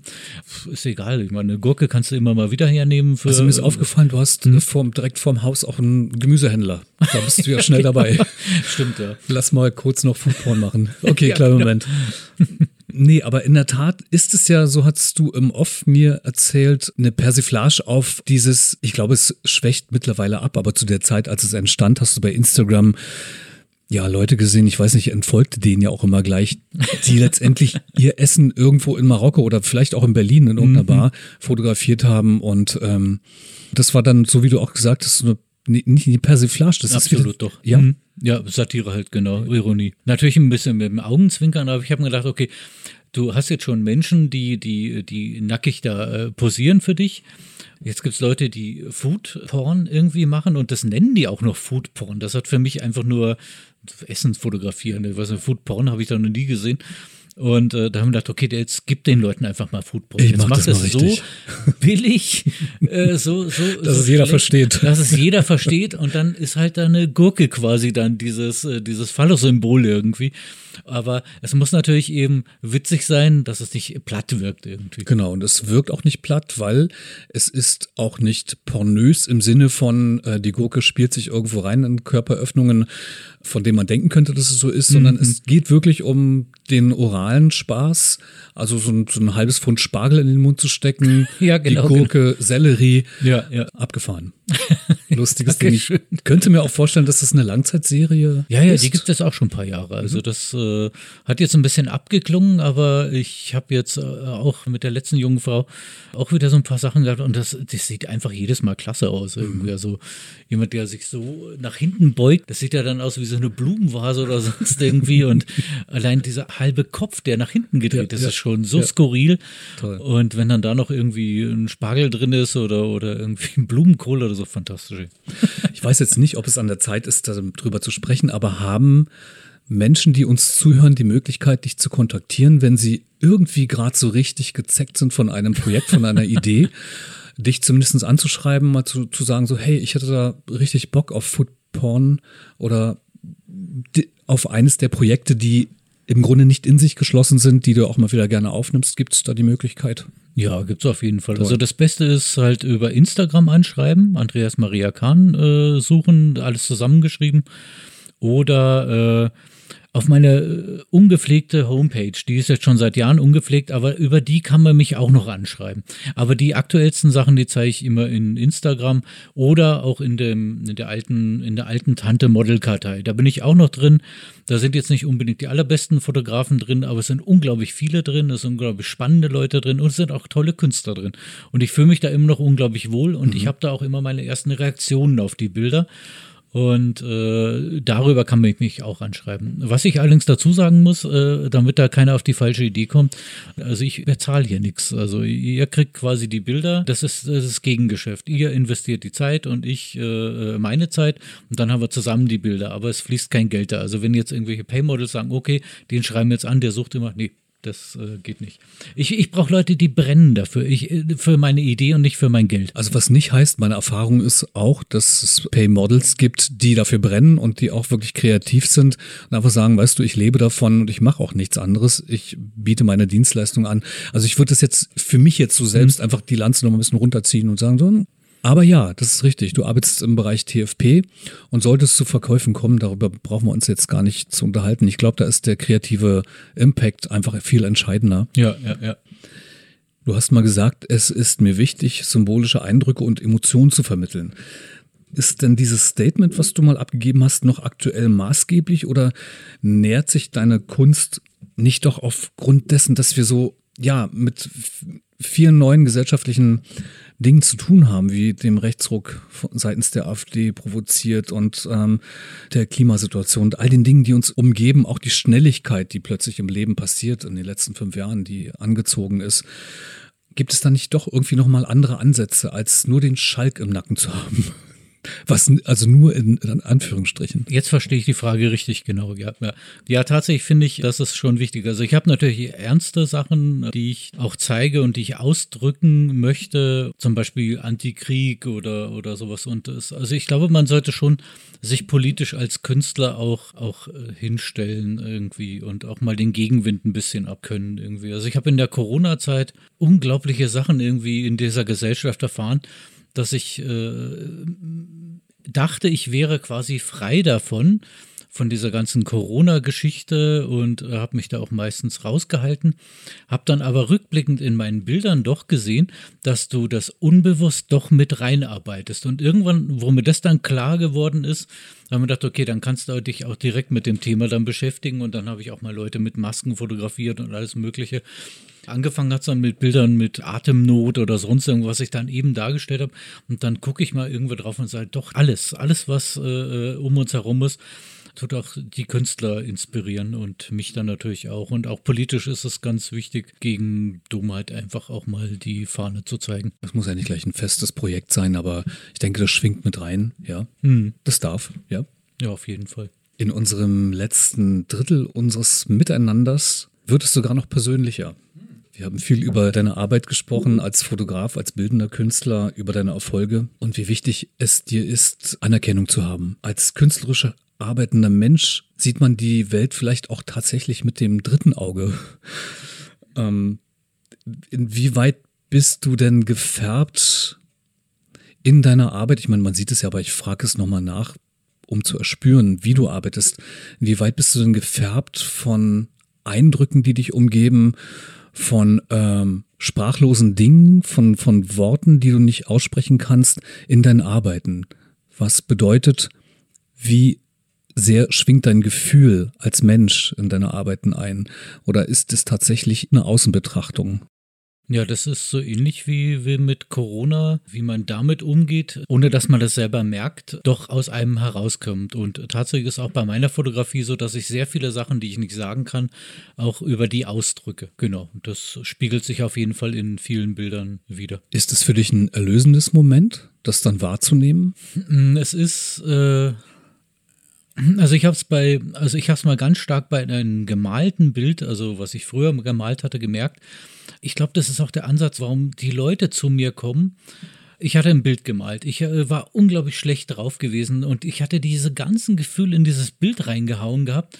Und dann war das Bild fertig. Ich bin davor gestanden und diese Gefühle waren nicht mehr da. Die waren in dem Bild drin. Und ich, Gott sei Dank habe ich die da reingemalt. Ich konnte mich da und das haben wir gedacht, okay, wenn dir das so gelingt irgendwie, dann äh, versuch das einfach in Bildern irgendwie. Und so mache ich das eigentlich heutzutage auch noch. Also wenn ich zum Beispiel irgendwie schlechte Gefühle habe oder irgendwelche unerfüllbaren Gefühle oder sowas, dann äh, kann ich die auch mit so einem Foto ausdrücken. Und ich äh, lerne auch sehr viele Leute kennen, die auch vielleicht emotionale Probleme haben oder irgendwelche schlimmen Krisen durchgegangen sind. Und wenn die dann so ein skurriles Bild von sich haben, ich glaube, die sehen dann auch, okay, das bin ich, hier habe ich jetzt alles reingelegt und jetzt ist es draußen. Also ich habe äh, mit äh, früher mit einer oder auch öfter mal mit Borderlinern zusammengearbeitet. Bei denen habe ich es ganz speziell gemerkt. Also die haben wirklich sich abgrenzen können und haben gesagt, okay, das ist jetzt raus von mir, das brauche wow. ich jetzt nicht mehr. Und natürlich war diese Heilung nur, nur äh, nicht, nicht ganz oder sowas. Temporär, aber, also für den Moment. Genau, aber für diesen mhm. Moment war einfach dieses Gefühl irgendwie äh, weg. Und äh, deswegen äh,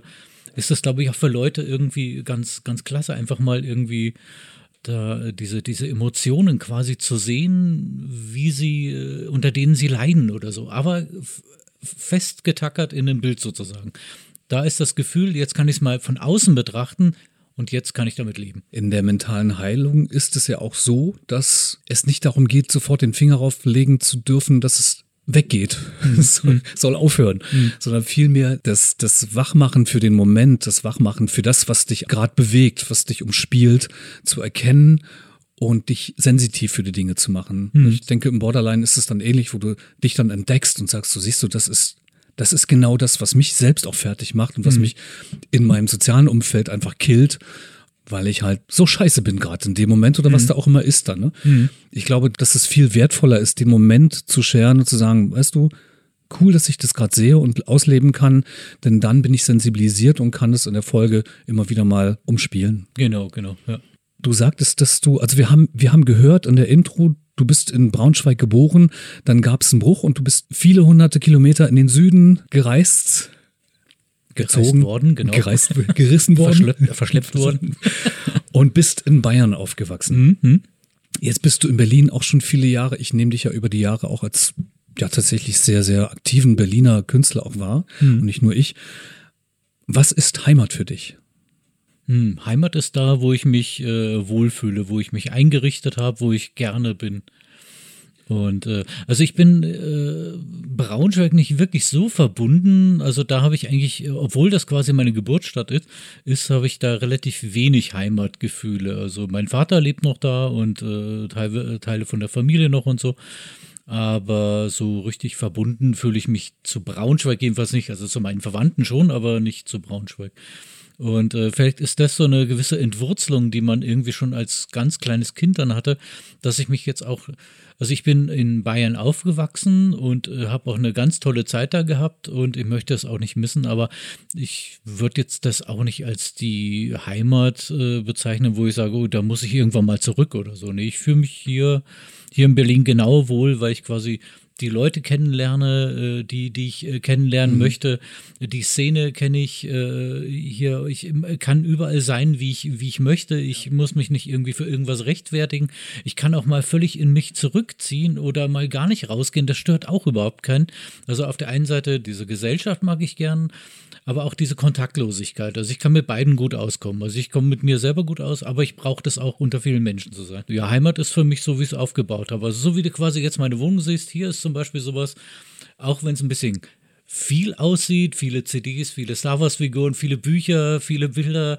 Äh, ich fühle mich hier genauso wohl, genauso habe ich es mir eingerichtet und mhm. genauso will ich das auch haben. Ich mhm. habe mir von keinem reinreden lassen. Ich habe mir, keiner hat mir irgendwie einen Innenarchitekten empfohlen, einen Innenausstatter und gesagt, wir müssen das und das Bild aufhängen oder die und die Maske. Mhm. Das habe ich einfach so gemacht, das kommt aus mir und das ist quasi meine Heimat. Ist vielleicht weitestgehend, das passt jetzt nicht so richtig rein, das Pippi Langstrumpf-Syndrom. ja, das Welt meine so Villa Kunterbund. Wie geht es der Heimat in dir? Meine Heimat? Ja, gut, also ich bin, also ich bin jemand, der, glaube ich, nie äh, länger als drei Tage am Stück äh, äh irgendwie schlecht gelaunt ist. Also das, äh, äh, keine Ahnung, ich, ich bin immer schon so eine frohe Natur gewesen. Du sagst auch, du kannst gut mit dir allein sein. Mhm. Das können wenige Menschen. Viele Menschen flüchten in Süchte oder in Produktivität auch. Ist die Fotografie, die Kunst eine Art Realitätsflucht?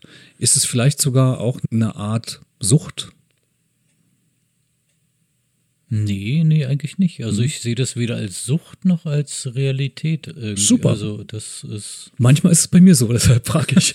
Entweder bin ich mit mir in meiner Heimat ganz tief drin, mhm. innen, oder ich gehe nach außen und tue die Dinge fotografisch oder musikalisch auch und bin manchmal auch so Art in der Sucht, hm. das machen zu wollen, dann kribbeln. Ich weiß jetzt nicht, ob das so, ob man das so umreißen kann. Mir kribbeln die Finger. Ich muss mal wieder den Auslöser drücken. Mhm. Das ist bei mir so. Ich glaube, bei Musikern ist es doch einfach so, dass das kommt ja, du kannst das ja nicht abschalten irgendwie. Du bist ja quasi immer Musiker und bist ja immer kreativ. Und deswegen kribbelt das natürlich auch immer in den Fingern. Also ich bin jetzt nicht süchtig danach, aber ich würde es auch nicht mehr missen wollen.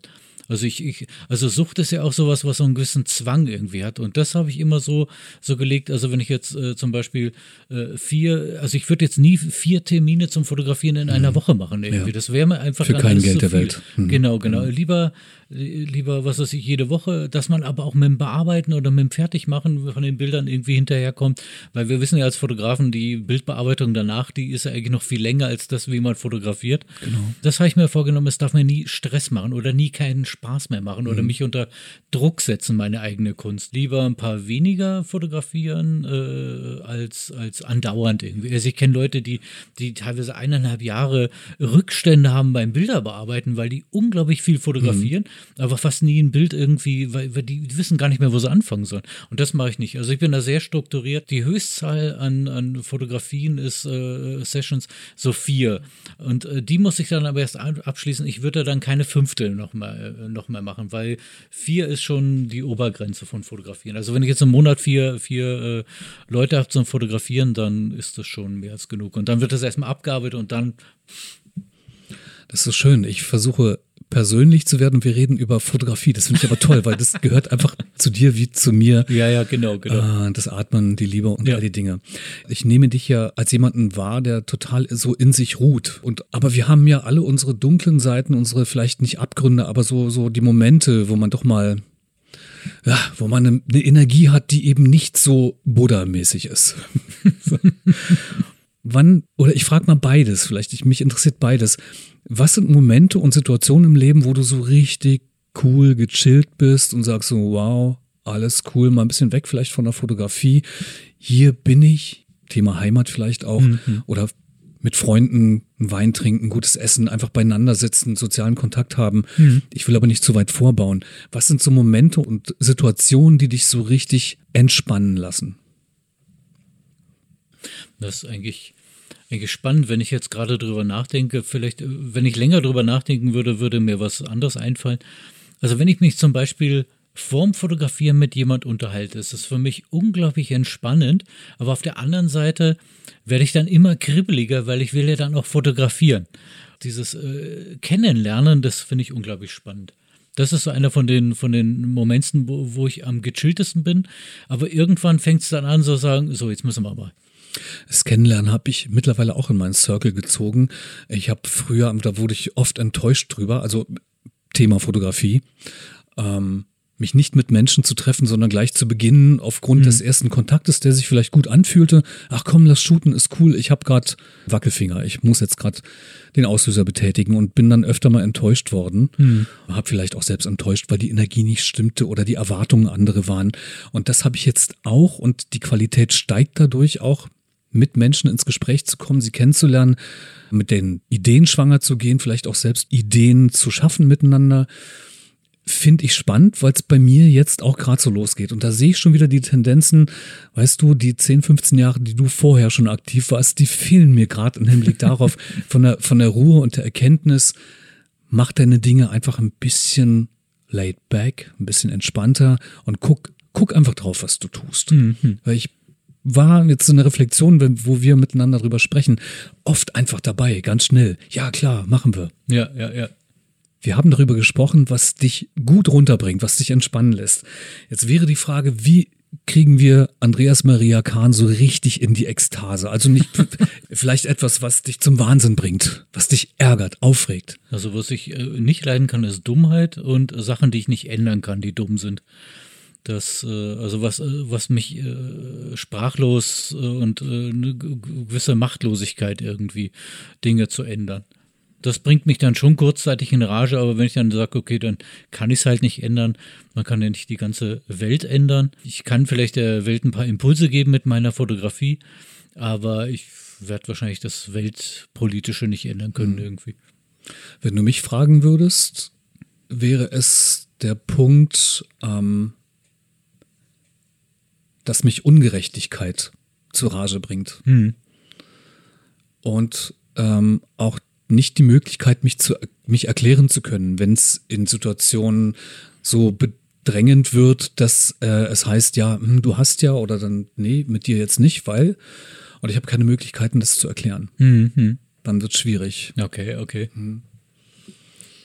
dann erkenne ich mich fast selbst nicht wieder.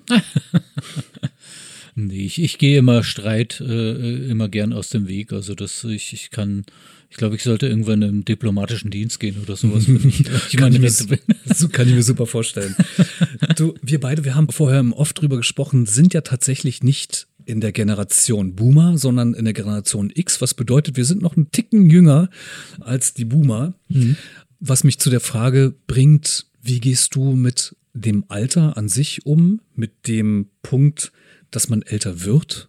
Was ist heute nicht mehr so wichtig und was dir früher im Leben einfach wichtig war? Es verändern sich ja auch die Blicke und Tendenzen. Ich genieße eigentlich jedes Alter, was quasi, was jetzt ist. Also ich bin ja selber auch als Model gern unterwegs. Ich finde das immer unglaublich spannend, was passiert in allen Lebensphasen, wie man sich verändert, wie man älter wird, wie man einen Bart kriegt, wie man äh, Falten kriegt oder so. Ich finde das alles unglaublich spannend. Also ich wünschte, das würde nie aufhören. Es gibt eine Zeit zwischen 20 und äh, ich glaube 28 oder 30 oder sowas, da gibt es fast keine Fotos von mir. Vielleicht ganz zufällig. Das waren aber die wildesten Zeiten, die ich hatte. Ich wünschte, ich hätte jetzt noch Bilder davon, aber es gibt keine, weil ich da nicht fotografiert werden wollte. Und wenn, dann war vielleicht mal irgendwo ein Zufallsding. Das finde ich eigentlich schade, weil ich habe das dann irgendwann mal äh, zum Schätzen äh, gelernt. Bilder von sich festzuhalten. Also das hat schon wirklich was, äh, was äh, von einer gewissen Unsterblichkeit auch irgendwie. Also ein Bild von dir, das ist so ähnlich wie früher die Leute sich alle haben malen lassen, weil sie quasi nicht vergessen werden wollten. Und ein Foto ist äh, einfach was Tolles. Und äh, in einem Familienalbum bist du dann irgendwann eine Person, die mal vergessen ist und keiner weiß mehr über, keine Ahnung, es war irgendein Onkel oder so. Aber wenn du quasi als Modell vor der Kamera stehst äh, von bekannten Fotografen, ich kenne ja auch sehr viele gute äh, Kollegen, dann ist das schon was anderes. Dann wirst du ein Teil der Unsterblichkeit. Ich sage das auch ab und zu mal, wenn irgend so ein besonderes Bild entsteht, wenn ich schon beim Fotografieren merke, dann sage ich, so, jetzt haben wir ein Bild für die Geschichtsbücher gemacht. Ja. Dass dann die Kunsthistoriker irgendwann mal in 200 Jahren sagen können, boah, das war, glaube ich, vom Kahn gewesen. Die hat gelebt von 1969 bis 2056. genau, das ist sehr gut gesagt. Gab es oft solche Momente und wenn, erzähl uns mal davon. Diese Momente des Jahrhundertbildes, das finde ich total spannend. Ich hatte das tatsächlich, also für mich gefühlt, ich kann es ja jetzt nicht, ähm, kann nicht erwarten, dass die Welt drauf schaut und sagte, yeah, Koschwolf. Aber ich hatte zweimal in der, in der ganzen Zeit so diesen magischen Moment für mich selbst mhm. mit demjenigen gegenüber der Kamera. Mhm. Wie war es bei dir? Na, das war so diese, eigentlich vorher schon dieses Erzählte mit den Initialzündungen. Man mhm. merkt das einfach. Man spürt das, ob das jetzt ein Bild ist, was Großartiges ja. oder, äh, und, und das, das, das merkt man einfach. Also man kann das eigentlich gar nicht so beschreiben. Das ist so wie so ein, wie so ein Aha-Erlebnis. Irgendwas in dir sagt, genau das ist es. Mhm. Genauso wolltest es. Gibt, kannst du nicht mehr perfekter machen. Das ist jetzt genau so ein Bild, das äh, immer so bleiben wird. Jetzt haben wir viel über deinen Werdegang erfahren, über dein, deine Arbeit jetzt aktuell und ich, ich nehme dich auch wahr als jemand, der direkt im Hier und Jetzt ist. Das ist gar nicht so viel mhm darum geht, in der Vergangenheit rumzukramen, sondern irgendwas ist vorbei, es beginnt was Neues, beziehungsweise Langzeitprojekte begleiten einen wie Kinder. Mhm die man nähren darf und die bei ja. einem sind und zu einem gehören. Mhm. Diesen Weg zu gehen, das bedeutet ja auch in gewisser Weise loslassen zu können, vielleicht auch ein Stück weit egoistisch zu sein und Menschen aus dem Leben gehen zu lassen, also die einfach den Weg kreuzen und nicht mehr dabei sind, weil es nicht passt energetisch. Gehört deiner Meinung nach Mut dazu, ja. zu sagen, das ist meine Kunst, ich stehe dazu und ich mache das schon seit zehn Jahren und ich werde es weiterhin machen. Ja. Und eigentlich ist es mir egal, was ihr denkt, obwohl ich natürlich gern Anerkennung hätte. Ja, ja, ja. Ja, mutig ist auf jeden Fall immer mal wieder jemand neu anzusprechen. Also es gibt auch Leute, die ich anspreche, die ich äh, toll finde, wo ich auch nicht weiß, welche Reaktion kommt, ob mhm. die jetzt äh, sagten die, also kann ich mir überhaupt nicht vorstellen oder so. Das ist ja, äh, das ist ja dann auch immer so eine, so eine Sache, wo man ein bisschen aufgeregt ist. Also da gehört ja. natürlich auch schon Mut dazu. Ja. Du brauchst natürlich auch irgendwie eine gewisse Selbstsicherheit irgendwie, die kommt aber im Prozess. Also wenn du wirklich von ganz vielen Seiten hörst, wie, wie toll das ist, was du machst, irgendwann glaubst du es dann auch mal und irgendwann, irgendwann weißt du auch, dass es stimmt. Wir haben vom und, Ritterschlag gesprochen. Genau, genau. Ja, das war noch ein längerer Zeitpunkt. Das hat bei mir tatsächlich, jetzt sind wir noch, kommen wir noch mal aufs Alter zurück. Ab 50. Ab 50 war es wirklich so, dass ich keine Angst mehr hatte vor dem Fotografieren. Jetzt ist es aber spannend. Jetzt äh, Also ich habe ja immer dieses, äh, äh, dieses Gefühl gehabt, jetzt habe ich jemand da, das ist eine ganz tolle Person, der oder die kommt jetzt hier rein und die erwartet natürlich auch was. Und was passiert jetzt? Ich habe keine Ideen. Ich habe mir teilweise am Tag davor schon meine Ideen gemacht. Irgendwann hatte ich das dann aber mal vergessen gehabt und dann konnte ich trotzdem fotografieren. Ab 50 war es so, dass ich irgendwie so eine ganze Selbstverständlichkeit gehabt habe. Ich kann mich hinsetzen und mich eine Stunde konzentrieren und ich kann alle Ideen aufschreiben, die ich habe. Ich mache das meistens sagen wir, ein paar Stunden vor dem Shooting erst. Mhm. Und ich mache mir am Abend davor keine Ideen. Ich habe vielleicht ein paar so Sachen im Kopf, irgendwie, was ich mache. Aber ansonsten setze ich mich hin, weil ich weiß, dass es funktioniert. Ich bin so kreativ im Kopf, dass mir solche Sachen einfallen. Und wenn ich dann sowas vorbereite und die Sachen zusammentue, die ich dafür brauche, dann fallen mir wieder neue Sachen ein. Und irgendwann habe ich dann den ganzen Zettel vollgeschrieben. Also, dass ich immer Ideen habe.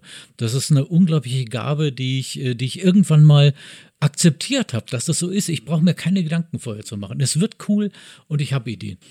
Wenn wir nochmal den Weg so vollziehen, du machst es ja wirklich schon sehr, sehr lang, viele Jahre, so dass du deine Gedanken und deine Ideen immer wieder in die fotografische Kunst setzt, ähm, mhm. zu den verschiedensten Themen. Wir haben darüber gesprochen. Wenn du dich und dein Wirken auf eine Zeitschiene ziehst, mhm. ist da noch was offen, was du erreichen möchtest? Ja, auf jeden Fall will ich noch ein paar Bücher veröffentlichen. Das ist noch ein Ziel. Ausstellungen, muss ich ganz ehrlich sagen, bin ich jetzt gar nicht mehr so wild drauf. Also ich war früher viel, viel zielstrebiger und viel ehrgeiziger bei Ausstellungen. Aber ich habe das jetzt einfach so ein bisschen fließen lassen. Also letztes Jahr hatte ich drei Ausstellungen, wo ich quasi selber schon gefragt wurde, ob ich da ausstellen möchte, also auch über Beziehungen und da hat mich einer empfohlen. Die waren wirklich toll gewesen und obwohl ich da quasi eigentlich gar nichts dafür gemacht habe, außer dann zur rechten Zeit am rechten Ort zu sein.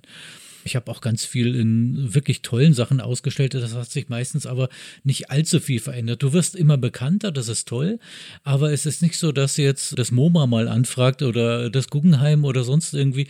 Du bist immer am Arbeiten und da haben wir gedacht, okay, man investiert so viel Geld und ich fahre in der ganzen Republik rum und zeige dir die Bilder und danach bist du wieder am Anfang irgendwie. Das muss ich jetzt nicht machen. Ich kann das alles, aber ich muss mal schauen, was ich was anderes mache. Deswegen bin ich seit einiger Zeit auf Veröffentlichungen aus. Also ich versuche das in Magazine loszubringen, weil da sehen es wesentlich mehr. Eine Ausstellung hängst du an die Wand, einen Monat später ist die vorbei. Genau, richtig. Mhm, genau. Und dann kannst du sagen, da war eine tolle Ausstellung, dann werden die sagen, ja, hm, haben wir nicht gesehen.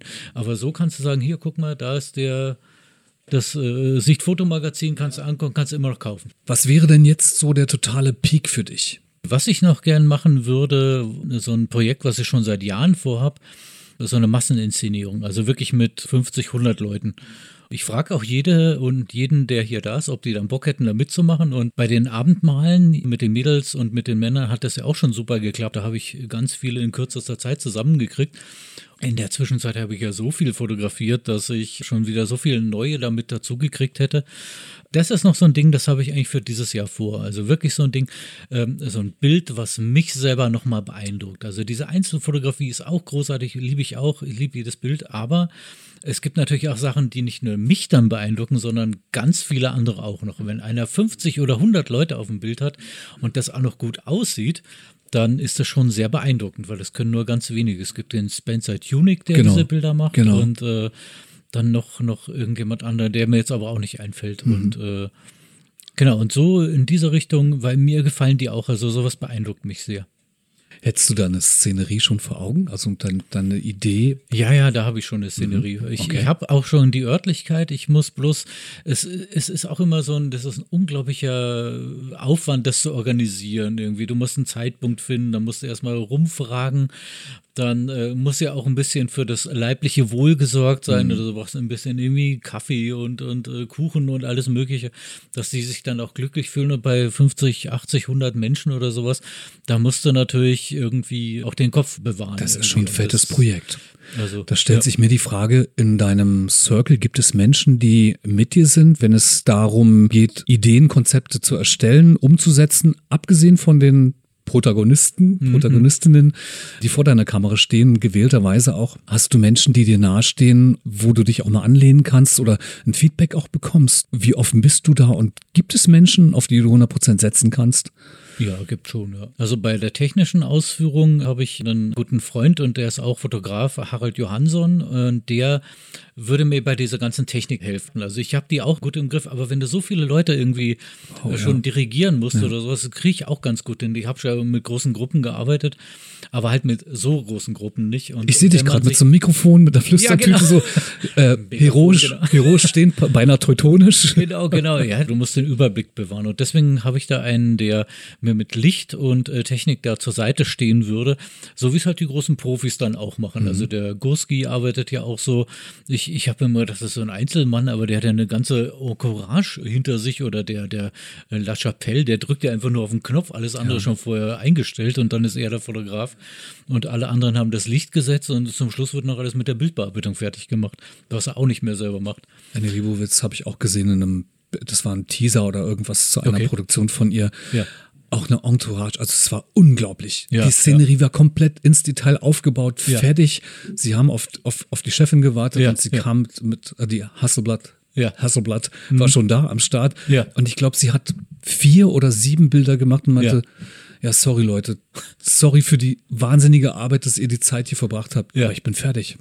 ja, Wahnsinn. Ey. Das ist, ist schon äh, irre. Das schießt mir manchmal durch den Kopf, wenn ich so meine Aufbauten mhm. habe im Studio, die ja nicht großartig sind. Ich bin ja auch sehr reduziert, aber ja. ich denke so, ach, die zweite Kamera wäre schon schön, wenn die jetzt eingestellt wäre. Mhm. Na, oder das Licht oder so. Ja, Und ich, ja, ja. Hattest du mal Assistenten, Assistentinnen, die so konkret am Set dabei waren? Bei dem Abendmahl hatte mhm. ich äh, Assistenten dabei. Also meine Frau hat mir früher immer assistiert. Die ist dann auch immer noch selbst als Model eingesprungen. Ja. Das war immer ganz gut. Also die hat auch sehr viel mit den Vorbereitungen gemacht. Also dass sich die Leute wohlgefühlt haben. Wenn ich dann quasi irgendwie schon keinen Kopf mehr hatte, weil ich schon nur noch in dieser Idee dann drin war und diese Anspannung, da hat die das immer dann ganz cool gemacht irgendwie. Also die hat dann die Leute bespaßt und irgendwie unterhalten und so und diese ganze, diese ganze Spannung auch aus den Leuten dann rausgenommen und äh, das, äh, ich, ich bin dann immer froh, wenn sich jemand anders mit dem beschäftigt, weil ich ja quasi ich bin dann innerlich total aufgewühlt. Mhm. Das sieht man außen, nach außen vielleicht nicht an, aber, aber ich bin dann schon ein bisschen hektischer. Ich spreche dann auch ein bisschen abgehackter irgendwie. Also es ist ein ganz eigenartiger Prozess. Ein womöglich nicht eigenartiger Prozess, aber ein ganz anderer Prozess ist der, dass du auch andere Art von Fotografie machst. Tatsächlich, ja. Das war dir auch nochmal wichtig, darüber zu sprechen, weil es im Grunde eine Weltpremiere ist, überhaupt ins Mikrofon zu sprechen, diese Dinge, über die wir jetzt reden wollen. Du machst, lass mich raten, wie es heißt, du kannst mich dann verbessern, Figurenfotografie, Miniaturenfotografie. Spielzeugfotografie. Spielzeugfotografie, okay. Also ich äh, nutze da meine, meine äh, Fertigkeiten, meine Kenntnisse der Inszenierung und ich bin ein ganz großer Krieg der Sterne-Fan oder Star Wars-Fan. Ich bin ja in der Zeit aufgewachsen, wo es noch Krieg der Sterne hieß. Da gab es ja immer diese Figuren zu kaufen und die hatte ich als Kind schon gehabt. Ich und mein Bruder haben die zusammen gesammelt. Die habe ich dann irgendwann aus der Wohnung von El den Eltern mal mitgenommen und dann habe ich mir gedacht, es war eigentlich nicht alles schlecht in der Kindheit. Da war, also es war ganz, ganz viel, ganz großartig gewesen. Und es gibt halt so Sachen, an die man sich gerne erinnert, mit ja. denen man sich gerne umgibt. Ja. Da habe ich gedacht, wenn es damals in mir tolle Gefühle erzeugt hat, warum nicht heute auch noch? Und deswegen habe ich mich einfach damit äh, mit umgeben. Und dann ist es natürlich ein bisschen entartet. Ich habe natürlich äh, ausgeartet, nicht eskaliert. Genau, eskaliert. da habe ich natürlich dann ein paar Sammlungen noch mit aufgekauft, Sachen, die man früher nicht hatte, mhm. dann von neuen Sachen, äh, von neuen Verfilmungen und so. Genau, das ist so eine Art Spielzeugfotografie. Ich stelle dann diese Sachen dann zusammen, mache so ein paar lustige Gags vielleicht noch mit rein. Und da habe ich auch einen eigenen Instagram-Account und tatsächlich wurde ich von dem Fotografen Alexander Platz schon mal gefragt, wenn der eine, so eine Ausstellung mit mehreren Berliner Fotografen organisiert, ob ich dann quasi meine Spielzeugfotografie ausstellen würde, weil das ja niemand von mir erwarten würde. Das ist ein echter Kahn. Oh, wow. Ja, genau. Für mich ist das so eine Art, äh, wie nennt man das nicht, Fingerspielerei, sondern so aus, aus dem Handgelenk schütteln, mhm, irgendwie mhm. so eine, so eine Hand, Handgeschichte äh, irgendwie. Das machst du einfach, das passiert so. Genau, das passiert ohne, mhm. einfach. Also von der Idee bis zum fertigen Bild ist es quasi eine Stunde irgendwie. Mhm. Und das ist anders als bei anderen Institutionen Inszenierungen, wo ich einen Mensch dazu brauche, eine Woche warten muss, bis der Zeit hat, das auch klappt irgendwie so und so. Ich stelle das zusammen, ich habe die Idee und das ist für mich wirklich eine ganz, äh, ganz mhm. schnelle Sache. Und es macht unglaublich Spaß. Und ich habe da auch schon so eine Fangemeinde im Internet, also auch in Instagram irgendwie. Also ich bin immer wieder verwundert, wie viel Verrücktes auf der ganzen Welt gibt. Du findest quasi überall deine Nische und das ja, ist wirklich das Herrliche. Das klingt gut. Was wir hier nicht visualisieren können, ist, dass dein Atelier voll steht mit, also wir, wir haben Regale und Wände voll, hübsch beleuchtet mit diesen Figuren ähm, von Krieg der Sterne und expandiert noch unglaublich vieles, zieht sich in den Flur noch hinein. Ich habe äh, die Sendung mit der Maus gesehen, den so, Maulwurf ja. aus den 70er mhm. Jahren, 80er Jahren. Das hat mich ja getriggert. Also ich verstehe im Grunde, was du meinst. Ein Stück aus der Kindheit zurückziehen. Weil ich weiß nicht, wie du es siehst, aber die Verspieltheit und, und die Dinge, die auch mit dem Schalk im Nacken passieren, die kommen mir doch schon ein Stück aus der Kindheit, was wir uns bewahrt haben. Mhm. Das Kind im Manne vielleicht, mit dem wir heute noch jonglieren und spielen. Mhm. Ist es das? Ich habe immer gedacht, wo ich älter geworden bin, äh, was weiß ich, wo ich 20 auf 30, 30 auf 40, dass gewisse Sachen wegfallen. Aber wenn ich jetzt so zurückblicke, ich weiß zwar jetzt unglaublich viel mehr, bin auch älter geworden, aber eigentlich bin ich noch genauso, mhm. genauso wie 22, wo ich wirklich wusste, wie einigermaßen die Welt läuft wo ich kein Kind mehr war, wo kein Halbkind oder so ein Halberwachsener, sondern wo ich wirklich sagen kann, da war ich im Leben, da habe ich genau das gemacht, was ich mhm. wollte. Und äh, das äh, ist jetzt, jetzt werde ich dann 55, aber ich fühle mich noch immer so. Also ich fühle mich noch immer genauso jung und ich denke mir, warum, warum auch nicht irgendwie? Man kann auch im Alter noch jung sein. Würdest du sagen, du bist dir treu geblieben? So in ja, der Art, wie du, hm. wie du dich durchs Leben gehauen hast? Das ganze Leben habe ich so, so, so eingeplant, wie ich das gesehen habe von anderen, wie ich es nicht haben wollte. Mhm, mh. Mit äh, Familie, Hausbau oder sonst irgendwas. Das war alles nie so meins ja. gewesen. Wenn sich irgendwas ergeben hat, dann habe ich das mitgenommen. Aber ich habe es nicht forciert oder mhm. für wichtig gehalten. Also ich habe äh, das einfach so äh, äh, relativ egoistisch für mich eingerichtet, dass ich mir auch von keinem irgendwie reinreden lassen muss, weil das fand ich früher als Kind scheiße. Und warum sollte ich mir jetzt von irgendwem irgendwas reinreden lassen? Also ich das immer so durchgezogen. Wer mit mir da mitgeht, eine Zeit lang vom Weg, ist gut, aber ich werde das immer so weiterziehen. Vor allem die Gelassenheit, die nehme ich auch mit aus unserem Gespräch im Hinblick darauf, loslassen zu können. Weil in dem Moment, wo du loslässt, das sage ich auch mal wieder gerne, auch wenn ich mich mit Freunden unterhalte, die vielleicht im Struggle sind mit irgendwelchen Dingen, dass ich dann gern das Ding loslasse und sage so, hm. versuch einfach das jetzt gerade mal nicht zum Thema zu machen oder ich meine nicht schwerwiegende Dinge. Ich meine sowas wie sich zu finden mhm. oder das läuft da nicht mit meinem Engagement als, als Künstler oder als Sängerin, dass ich dann gerne den Akzent gebe. Versuch's einfach mal mit mit ihm loslassen. Mhm. Und in dem Moment ist es tatsächlich so, dass es das, was mitschwingt und du mir auch als Antwort gibst, dann passieren die Dinge von selbst. Ja, ja, so ist es. Menschen kommen zu dir, die sich von dir fotografieren lassen möchten. Mhm. Es schwingen neue Ideen mit rein, Projekte können umgesetzt werden, Buchveröffentlichungen passieren, der Verlag ist plötzlich da für dich. Mhm. Dinge, über die man nicht mehr nachdenken will, mhm. weil sie einfach zu schwer waren in der Umsetzung, die gelingen plötzlich, ohne dass man etwas dazu tut, im Sinne von, dass ich mich zerdenke darüber. Mhm. Absolut. Das finde ich spannend und das schwingt hier total mit mhm. in unserer Unterhaltung. Andreas, ich würde sagen, wir haben es gut geschafft. Oh, danke schön. Bis auf eins noch. Oh, Meine Gäste haben ja immer das letzte Wort hier bei ja. Katerfrühstück. Gibt es da etwas, was du unseren Hörern, HörerInnen mit auf den Weg geben möchtest? Irgendwas, was in dir schwingt, wo du sagst, weißt du, das wäre jetzt einfach das nochmal, worauf ich Lust hätte zu sagen. Hast du etwas, was dir unter den Nägeln brennt, was du noch loswerden möchtest? Es muss ich ein letztes geschichtsträchtiges Wort finden?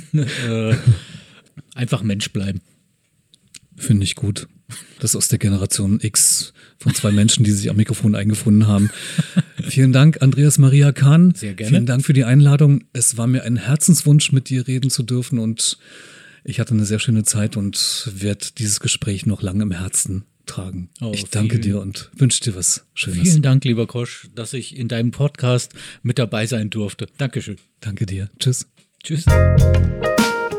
Das war Katerfrühstück, der Gedankenpodcast nicht nur für wilde Freigeister. Heute ging es um das Thema Fotografie und ich bin immer noch sehr nachhaltig berührt von unserem Gespräch, denn wisst ihr, jemanden so aus der Entfernung kennenzulernen in einem Thema, das einem selbst sehr nahe liegt und dann tief in die Gesprächskultur zu gehen, so dass man den Menschen dann doch kennenlernt oder Ebenen findet, die einen verbinden und dazu eine enorme Sympathie von Anfang an mit uns war. Das ist das, was mich hier auch dann wieder umtreibt und ja, freudig macht. Vielen Dank, Andreas Maria Kahn, für die Zeit, für die Einladung, für das nette Gespräch und vor allem für die Cashewkerne, die keinen Schaden angerichtet haben. Ihr lieben Freunde und Freundinnen, interessierte Menschen von Katerfrühstück, schön, dass ihr es bis hier geschafft habt. Wenn ihr Katerfrühstück unterstützen wollt, denn es ist ja nach wie vor eine freie Produktion, unabhängig von Werbeträgern, würde ich mich freuen, wenn ihr in den Shownotes mal nachstöbert und vielleicht eine kleine Spende organisieren könnt. Das Ganze entweder über PayPal oder über Kofi. Die Infos dazu liegen euch in den Shownotes bereit. Genauso wie alle weiteren Informationen zu heutigen Gast, Andreas Maria Kahn, zu den Background-Informationen seiner Arbeiten, zu seinen Freunden und ja, Mitgliedern der fotografischen Gemeinde, über die wir heute gesprochen haben, wenn man das so formulieren darf. Ich möchte noch einmal das Schlusswort von Andreas aufgreifen und es nochmal gern in die Welt schicken einfach Mensch bleiben. In diesem Sinne wünsche ich euch und euren Liebsten eine schöne Zeit. Fühlt euch geherzt. Ciao.